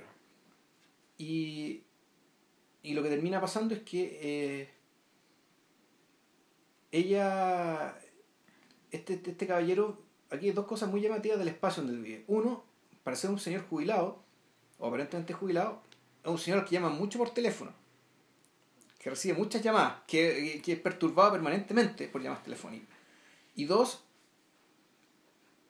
es, se ve, suena eh, de una... eh, los sonidos externos suenan antinaturalmente altos. Es decir, este espacio no, no es un espacio recogido, un espacio donde, donde haya silencio, sino un espacio donde el ruido de afuera suena muy fuerte. Mm. Ahora, tú decís, esto, esto es qué raro, ¿por qué se fija en esto? Bueno, porque efectivamente uno, uno se fija en eso, es algo que es muy notorio, pero es algo que además tiene importancia ya, ya para el final. Sí. Ya, y eso te- termina siendo importante para efectos de la, para efectos de la resolución de la película. Ahora, eh, yo diría que el único momento realmente de solaz en la, en la película, pese a que hay muchos momentos donde los, donde los personajes están en, en una actitud pasiva, eh, el gran momento de solaz es, claro, el momento donde este viejo en el fondo va armando como esta suerte de comida, va atendiendo la mesa, se preocupa de los ínfimos, de ínfimos, de ínfimos detalles de, pues- de la puesta en escena. Él, él mismo está, él mismo está creando la puesta en escena de su de, de, de la visita de esta mujer. Claro. Claro, y No, y la otra escena bonita es cuando empieza a mirar el cuadro. claro, Hay un cuadro, un, cuadro japonés que es bien importante, bien histórico, que tiene cierta. eh, que, que tiene cierta presencia en- también en la vida de ella, en la vida suya. Entonces, ese cuadro, el cual están mirando, que naturalmente es una reproducción de ese cuadro, eh, es un cuadro que en el fondo también los conecta. Hace, hace que los dos, digamos, tengan algo realmente en común. claro. Ahora, la cosa, el, el- el encuentro te dejan sugerido si es que pasó o no pasó algo, porque ella básicamente se entusiasma con el, con el vino, me imagino como parte del parte del, como parte del, del trabajo, es decir, para desinhibirse, digamos. Claro. Entonces ella se va, se va a acostar, Te va sacando la le ropa. espera, le espera en la cama mientras está hablando por teléfono y cuando él termina de hablar por teléfono, pues hablar el tema del teléfono llega y ella la encuentra en la, ella está en la cama, pero ya un, un poco de sueño y media ebria. Y ahí corte, pum. Claro. Entonces, de partida, corte y él la está yendo a dejar a la universidad. Entonces, tú no te queda, no te queda muy claro si es que efectivamente se consumó algo o no ahí. Es que yo creo que no, no, no, no, no, el... Que debería ser importante, en, en No la estoy de- seguro. eh, debería, no sé que sea importante, debería ser importante porque uno podría decir que, bueno, lo que pasa después, lo que pasa después debería estar transido por esto sé que pasó, o si, si pasó algo o no pasó algo, o cuál Pero fue el grado de intimidad que llegaron a tener. Bueno, y esa es la gracia, porque en el fondo, al no resolver la situación, o al dejarla en el aire, al meterla dentro de la elipsis, Kiarostami eh, aumenta el nivel de ambigüedad. Sí, sí. Y, y lo que tú tenías, eh, eh, durante un momento de hecho se vuelve a reproducir este plano, eh, se vuelve a reproducir este plano sobre el parabrisas, Claro. que vimos en la película anterior. Claro, y se vuelve a ver la ciudad, se vuelve a ver Tokio. Pero ahora está expresado de otra manera. Hay una foto que fue bien, bien bonita donde tú eh, ves que el parabrisas está dividido en dos por una diagonal. Es que no es que es un puente, es un puente sobre nivel. Entonces hay una parte en que ella no se ve. Sí y se él ve. sí se ve. No, sí se ve, sí se ve. Sí se ve, pero, pero está. Cuando uno, la, cuando, uno, cuando uno la ve, cuando uno la ve, ¿cómo se llama? En, en alta definición, claro, está la sombra de ella. No, o sea, se ve, sí, pero- pero... se ve sobre- se, se ve como. Él se ve con luz, se ve con sombra, se ve todo definido, Claro. se ve. Ella se ve como una especie de. Claro, como si fuera un fantasma, no sé, ¿cachai? Como, como- Claro. con una cuestión negra bastante encima. Claro, pero volví a tener esa sensación de que este weón está componiendo pantallas dentro de pantallas. Claro, y él la va a dejar a la universidad como si fuera su abuelo. Claro, Y ahí vuelve a cambiar, vuelve a cambiar el tono de la película. exacto. ¿cachai? Y, te volví- y ahí a ratos te acordáis de Edward Young, te acordáis de Coreda, eh, por, por esta suerte de, de cotidianeidad o de naturalidad de, de filmar a las personas teniendo, no sé, po, intercambios o una, o una relación o, o, o- o una relación de mm, una relación social en un espacio. ¿cachai? Eh, con, con énfasis en el, en el momento cotidiano. Y lo que se produce ahí es que el viejo le espera. Claro, él, dice que la espera, que puede morar harto. No importa. Y ella va a clase. Claro, ella va a clase o va a dar una prueba, no sé, algo así. Entonces, cuando él está esperando, se encuentra con la escena eh, de que antes de que ella pueda siquiera entrar a la universidad, le está esperando un tipo medio mal agestado, delgado, con del- delgado, ojeroso, eh, con, con la desesperación en el rostro y que le empieza como a, molestar, a- le empieza, como decirlo, a, empujarla, a asusarla, a, hablarle con brusquedad, a no dejarla pasar. Y bueno, ahí él entiende, eh, él entiende lo que pasa ahí y nosotros entendemos algo que él no, no tiene cómo entender, que es que es el, el- el mismo personaje que le estuvo llamando en la noche anterior. Entonces aquí lo que estamos viendo es, es como... eh, esto es lo de la pantalla dentro de la pantalla. Este, este viejito está viendo, está, el, parabrisas tendría que ser como la tele que está viendo esta teleserie eh, a, la, a la cual llegó como espectador sin siquiera ser invitado, no se suponía que él tenía que ver esto. Y se queda ahí, hace el amago como que va a querer salir para ayudarla a hacer algo y no, no termina no haciendo nada porque ella al final termina zafando, y pasa, entra. Y se queda este tipo dando vueltas. Ya, eh, se queda este tipo dando vueltas. Y va donde, va donde el viejito.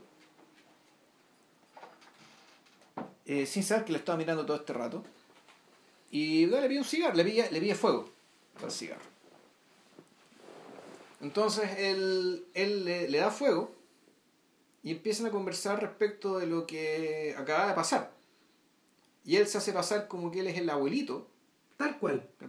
De, de, de, de- esta niña. Y al mismo tiempo le da el consejo de que, de que deje, que, que, que afloje, que esto no, no va para ninguna parte. Claro, Claro, y, por, por lo que él ve, por la experiencia que tiene, digamos, y todo el cuento. y volvemos en ese punto, a- a- ahí, ahí se, a- en ese punto donde cuando, cuando el viejo adopta la personalidad de, de, de otro, Claro, claro. volvemos al mundo de copy conforme. Claro, Claro. Por, un- por unos segundos, o sea, por, un- por- durante un buen rato, digamos, donde, donde alguien está escenificando una ficción eh,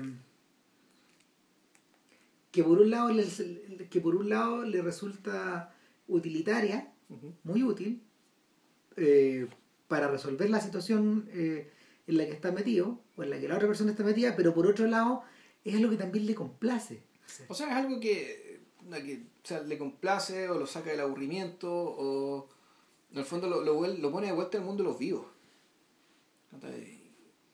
Entonces, él, básicamente realiza esta personificación trucha y eh, ella sale eh, y están hablando del auto cuando llega ella y ella se encuentra con este, está este par de giles, ¿cachai? el viejito con el polón insoportable sentado en el auto y ella se sienta eh, y resulta que el- este auto tiene un problema mecánico y este cabro le dice, oye, pero yo soy mecánico, yo tengo un taller mecánico, Claro. eh, va- vamos a mi taller y se lo arreglamos.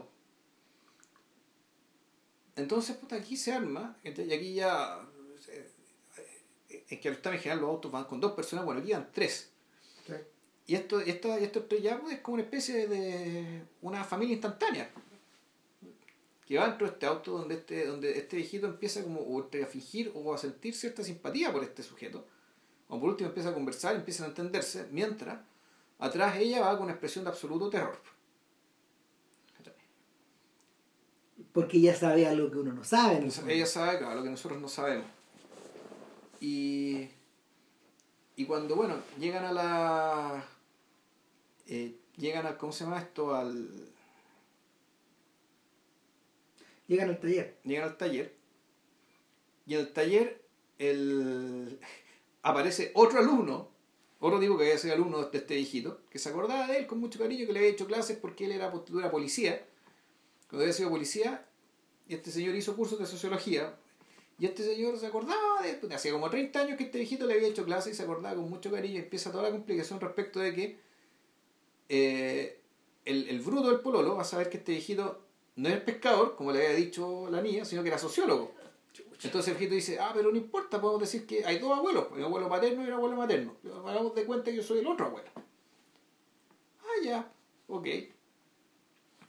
La niña no. La, la, niña sigue, sigue, sigue así con terror y en algún momento el, este viejito deja... Eh, bueno, y aquí pasa algo que es bien...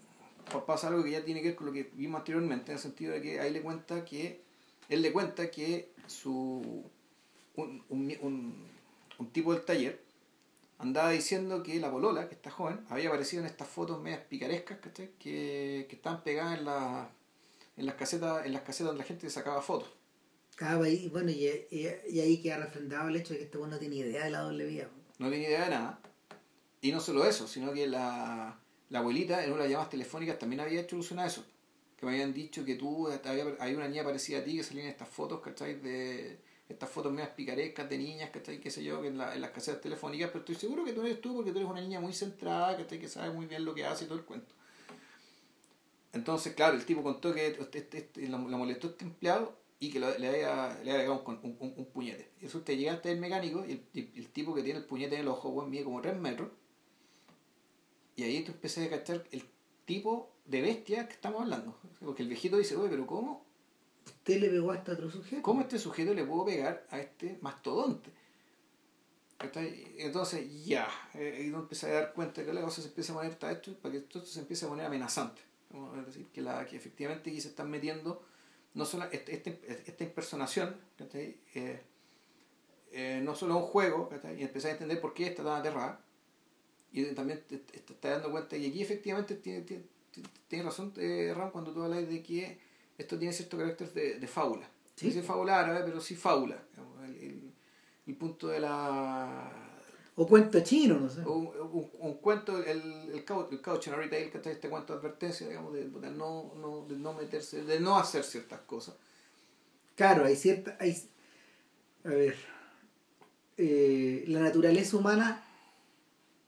Eh, la, la, la, naturaleza humana impele a, no sé, por los tipos que defienden, los tipos que, los tipos que hablan de la, de la ética como algo, como, no sé, como la ontología de la ética, los tipos eh, parten de la base que nosotros estamos impelidos a hacer ciertas cosas por, por el bien y, y, que hay que evitar hacer las cosas por el mal, etcétera, pero hay cierta dimensión, hay cierta dimensión de los actos humanos que definitivamente están impulsados por el juego, por los juguetón, por la por la liberalidad de, de adoptar ciertas actitudes, de meterse en ciertas historias, de elegir ciertos roles por la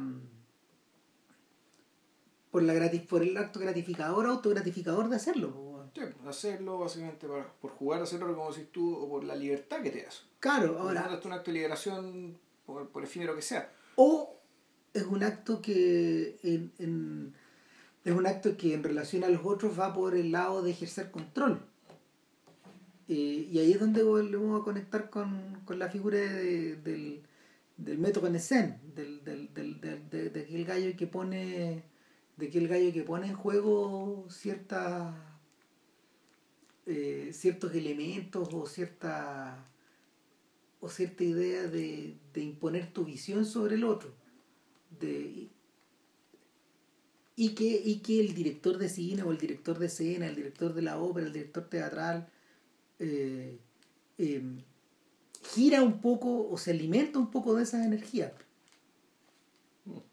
Y, en esa medida el viejo queda, este viejo, nuestro traductor, nuestro sociólogo, queda atrapado por, queda atrapado por el poder, queda atrapado por el, por el magnetismo de la ficción que se inventó. No, o sea, no es una ficción, o sea, no, es que en realidad por lo que está atrapado, por lo que es básicamente un, un nivel de, de apasionamiento, de intensidad de vivir la vida que él nunca tuvo y nunca entendió y que nunca creyó, nunca esperó, nunca creyó posible. Entonces, el... Eso es lo que, bueno, eh, ojo, que eso es lo que atrae a muchos directores de ciertos actores. Eh, um, ah, Klaus Kinski. ¿Dónde estoy, pensando, claro, en, Kinski o en los sujetos de Fassbinder, que esa, esa propensión que Fassbinder tenía a filmar a sus amantes, pues, bueno. Y de ponerlos en circunstancias de ponerlos en circunstancias o en situaciones bueno, infuriantes, muchas veces, o humillantes, o al revés, de convertirlos en tipos que humillan a otros. Eh, es, interesante, es interesante hacer la, la, puntualización porque en una de las pocas películas que donde Fassbinder se dirige a sí mismo en, eh, en un rol protagónico, que en inglés se llama Fox and His Friends eh, que es la historia de un sujeto que se saca la lotería, que es Fassbinder, y que, que sacársela es un tremendo beneficio, pero en la, condenación más grande, porque, porque este tiene una gran debilidad por un sujeto y el sujeto lo hace mierda. Y, no, y, y, y, lo finalmente esta víctima no es solo reventada por las lucas, sino que solo es reventada por los deseos, por la por la por las voluntades de los otros.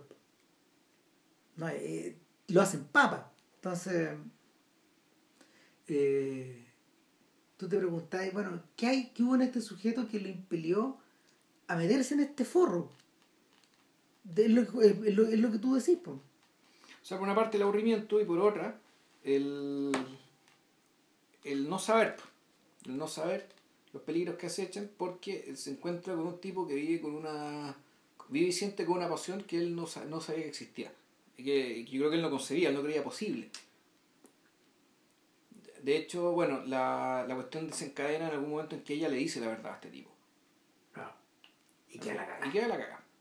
Y queda la cagada. Entonces ahí el viejito tiene que partir a buscarla, se la lleva, se la lleva a su casa para defenderla. Y ahí es donde empieza la crónica roja. Claro, ahí empieza la noticia crónica roja, ahí Donde eh, el tipo va para allá es una fuerza de la naturaleza. Cuando tú le ponías un obstáculo y el vuelo lo vence. Claro, es un, es un, es un, es un huracán que va, donde es muy importante sentir los pasos de la escalera de una, manera, de una manera muy fuerte. Por eso es tan importante el tema del sonido de este, de este espacio, que es un espacio que, que no era inmune a los sonidos de afuera. Claro. Y que así como, bueno, y, que en el fondo, también uno podría transitarlo como es lo mismo que es una mente, eh, es una mente, es un cerebro, o es un ser incluso, que en realidad no no es capaz de filtrarlo afuera. Él cree que puede hacerlo, pero no, puede hacerlo. O sea, el, yo diría que es al revés. Que en el fondo uno vive con la ilusión de que está filtrando. Pero no está filtrando, ese es el punto. Uno vive con, pero uno, uno fabrica esa ilusión en la medida que te sentís, por ejemplo, segura dentro de tu casa, en la medida que, que, que como la, la, distancia que la reja o, que la puerta pone respecto de la afuera, bueno, es una hueá que te protege. Mm. Y, y, en ese sentido está refrendado cuando uno ve la casa del viejo de día. Que es todo un huevo con que en realidad lo que, lo que importa de la vida de la casa es el segundo piso. ¿Cachai? No, no, es que él viene un departamento. Espérate, sí, pues, pero, es donde está él, pero hay un estacionamiento donde él tiene el auto que está en el primer piso, al cual él tiene acceso, y por el otro lado, más atrás hay una vecina. Hay una, una casa antigua.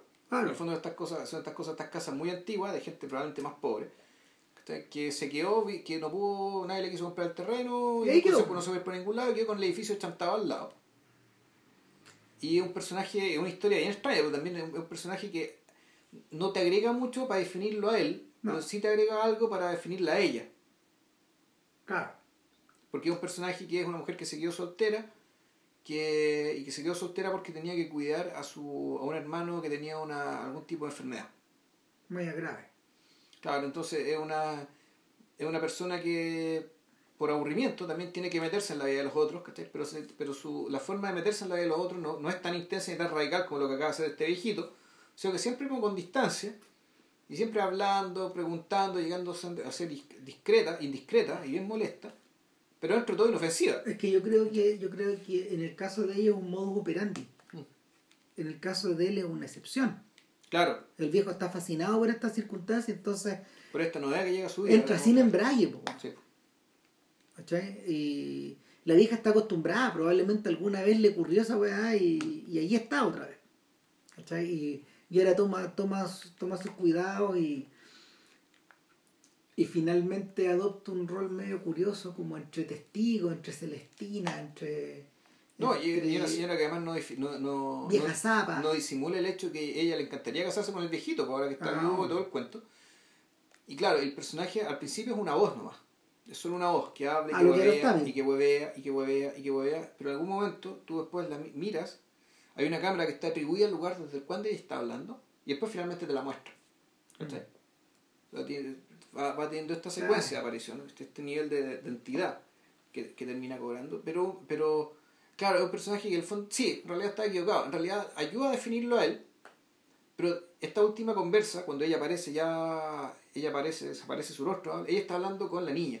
Sí. Que le está, está esperando el viejito que fue a la farmacia a comprarle un remedio porque el tipo le pegó, ¿cachai? Entonces está sangrando, con dientes rotos, casi monta el cagazo. Entonces, claro, ahí en, en, esa escena, el, esta niña, al fondo, ¿qué es lo que mira cuando mira un anciano? Siempre está mirando a lo, lo que yo podría ser, una de las posibilidades de lo que viene, de lo que me espera. Y por otro lado, tiene que efectivamente lidiar con el pololo energúmeno, digamos, que acaba de agredirla digamos, brutalmente. Ahora, ya vamos contando el final, que si vamos a contar el final, si quieren corten, pero el final también es, es, bien característico porque el final es casi un espejo del de la película anterior. Sí en realidad idéntico. También es, un, también es un final que se produce abrupto, también es un final... También una cámara frontal, está no puede estar atrás de un espejo, sino que está el viejito mirando atrás de una ventana, claro. de manera frontal, igual que la otra ventana. también hay una ventana, también hay una afuera, hay una, una adentro y una afuera. Hay una afuera y... también, hay, también hay un sonido, también hay sonido eh, eh, mediando eh, la comprensión que nosotros tenemos de la situación. Claro, y, y, ese sonido te, te, habla de una, de una fuera que entra, que de alguna manera entra y produce, produce un efecto en el adentro produce un efecto en la persona.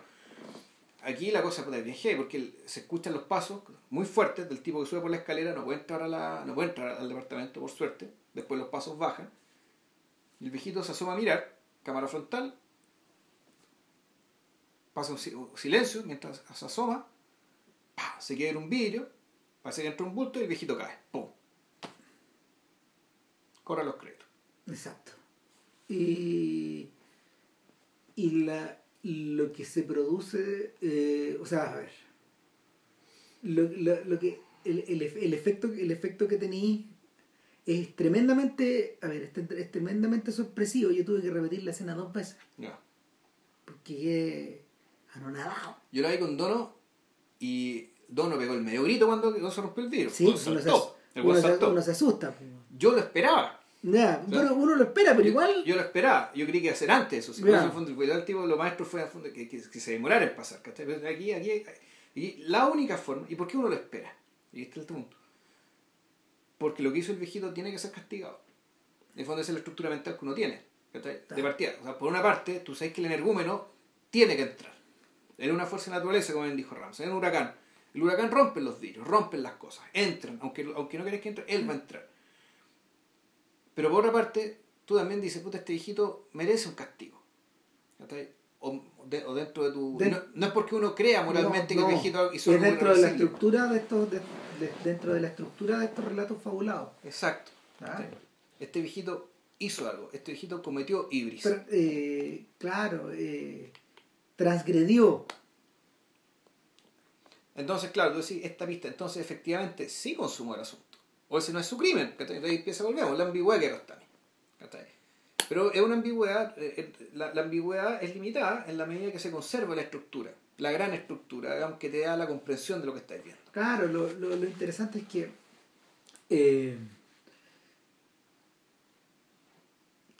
mantiene al, al, al mantener al mantener permanentemente la atención dentro la, al, al, al mantener permanentemente la atención con el viejo en el fondo eh, desplazamos al des- convertimos al agresor al engañado y al, al sujeto al sujeto de alguna forma mancillado en, en el antagonista.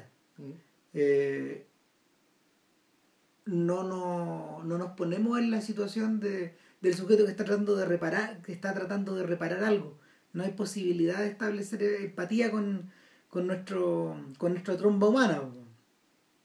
¿Cachai? no pues está más allá de eso y ahora ¿qué pasa con el viejo? la verdad no me interesa saber Digamos, pero pero lo que sí me queda claro lo que sí me queda claro es que O sea, Perfecto está muerto. claro Perfecto murió. Pero- o, no- o murió físicamente, o, claro o recibe una lección tal ¿cachai? que esta cuestión lo va a lanzar a la muerte de todas maneras. ¿cachai? Claro. O sea, donde lo va a mandar a, lo va a mandar directamente al asilo mental. Es que finalmente, claro, finalmente esa es la.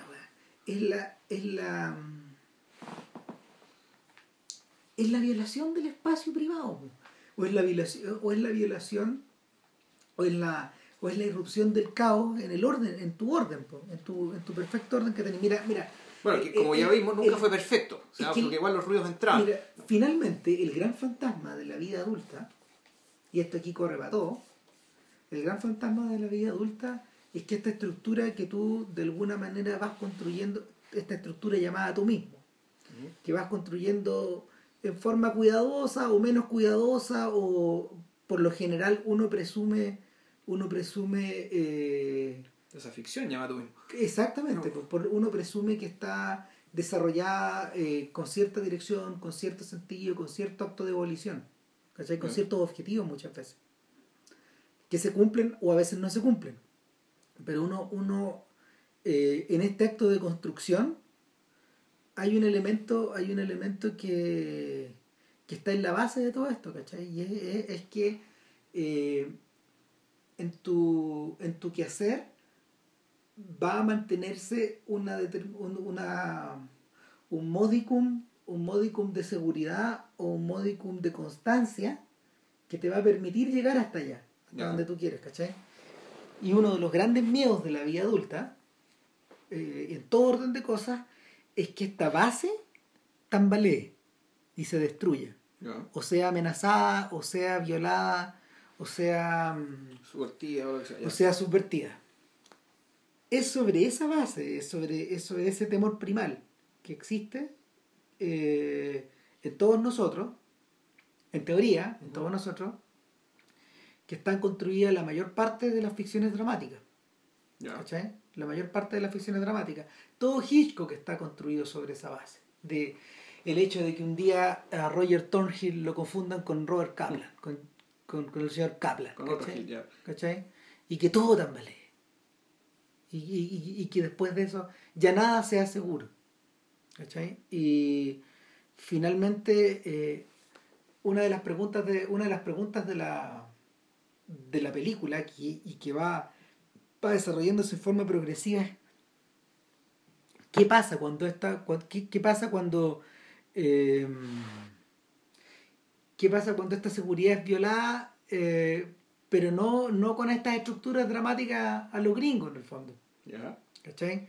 cuando tení cuando tenía esta erupción que es incontrolable Sí, claro, pero es que esta irrupción incontrolable, volvemos, aquí, aquí esto viene de una fábula. ¿Y cuál es la fábula? La fábula es que tú mismo subvertiste esa construcción a partir de tu propio aburrimiento.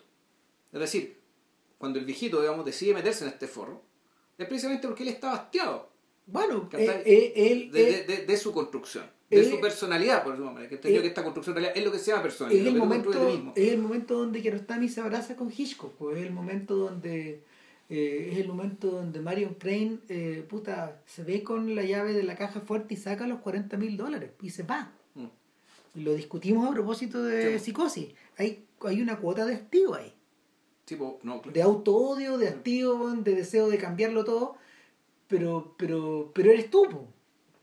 ¿Cachai? Tú transgrediste.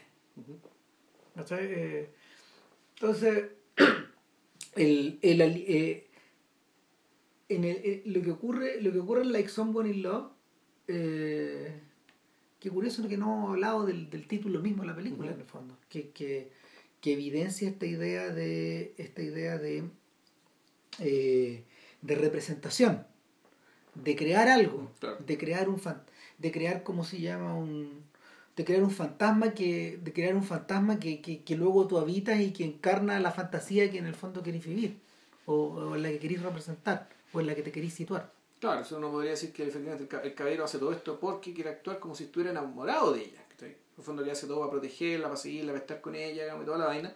Cuando en realidad no es eso. Por No, eso es el like. Por, eso, es like. Porque- Porque él no está enamorado de la niña. Él No. se mete en este forro digamos, por esta otra razón. por meterse en el Sí. forro Ah, Por- aburrimiento. claro por, por aburrimiento o sea y por eso pensaba en el cuento árabe pensaba weón, en Harun al-Rashid weón, el, el, califa de Bagdad. el califa de Bagdad weón, de que, que por a ver una de las razones por las que él desciende cada cierto tiempo van a mezclarse entre, tu- entre, entre, su, entre sus fieles, entre súbditos, sus ¿no? súbditos, eh, es, es como se llama para, para sentirse un hombre normal. Pero el fondo de esa actitud, ¿cuál es? El hastío y el ocio. Sí. ¿cachai? Y, y en las mil y una noches lo dejan súper claro. po. Cuando el weón, cuando el weón se va a meter en ese forro, puta, y se mete en esas aventuras finalmente, porque, porque lo que, lo que, lo que Aruna Rashid busca eh, es la aventura, po. es, es el vértigo de la aventura. Ahora, pero yo no es que nunca leo las mil y una noches completas. Esa aventura se mete siempre con la cordoncito para salir.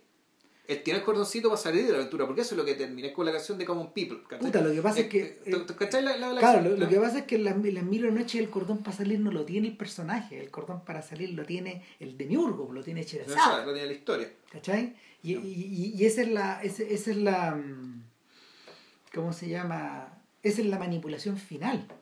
Claro, finalmente, finalmente el amanecer impide que el cordón, impide que yo pueda recuperar todo el cordón. Y queda una parte del cordón siempre al otro lado. ¿Cachai? También está esa. También está esa sensación de inestabilidad que te provoca el saber que al final del día no vas a tener el final de la historia. O sea, es como, es como, es como cuando usted tiene una pesadilla que tú tengas el mecanismo para saber, ¿sabes qué? Esto es una pesadilla, este sueño me quiero salir. Claro, hay gente- Maltés, digamos, que Hay, Puerto hay Maltés, gente pues. que, de hecho, hay gente que mientras sueña es capaz de hacer esa abstracción. po. A uno mismo le ha pasado, a toda la gente le ha pasado. Entonces, eh, es interesante que, o sea, bajo ningún aspecto Kiarostami pensaba que este iba a ser su último largometraje. Ahora no sabemos qué hizo en China finalmente cuando se alcanzó a hacer algo en China. O sea, hay, sea material que quedó filmado, material de preproducción que quedó hecho de la pega que él iba a hacer en China. O sea, y eso es lo más interesante, que, de- que después de Japón iba a optar por otra, otra iba a optar por una inversión, una inversión total finalmente en Asia, Ya. que era zambullirse en China. Irse a China. Y, ese es un proyecto que estuvo que estuvo que se estuvo madurando durante dos años y que hasta tan, tan cerca como en abril este estaba hay una foto divertida es como una selfie cuando el se toma una, una selfie en la muralla. En la muralla de China. Ya. claro entonces claro ya estoy acá estar en China. Claro. Quiero- Quiero estar en Entonces, tour China. puta claro yo no sé qué habrán hecho estos weones con eso todo está un poco ahí un poco en el aire como es como la duda que le queda a uno que le quedó a uno cuando después de la muerte de Bolaño eh,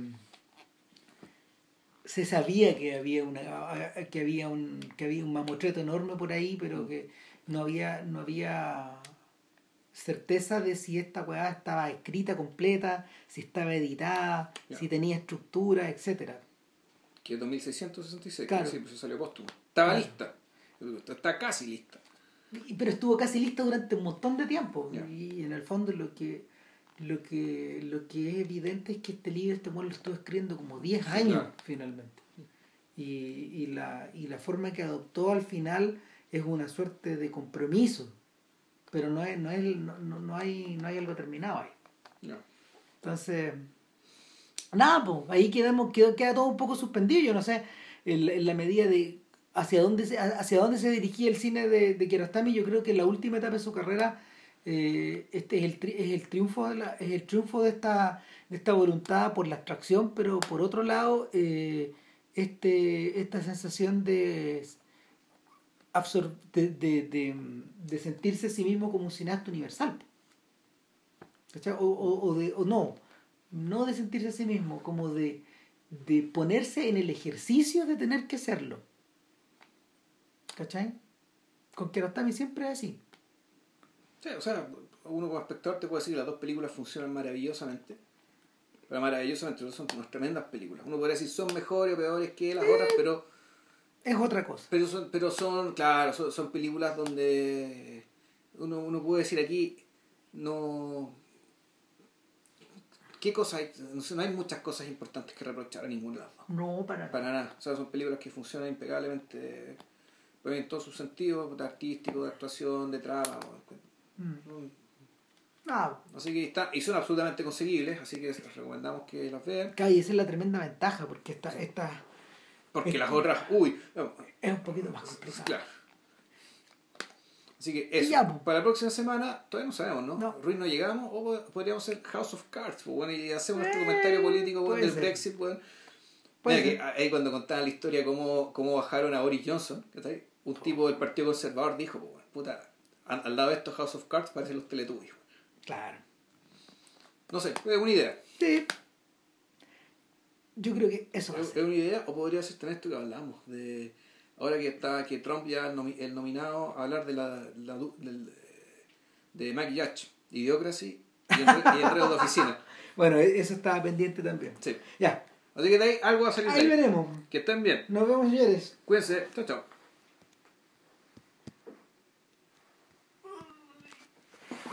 Mike Judge.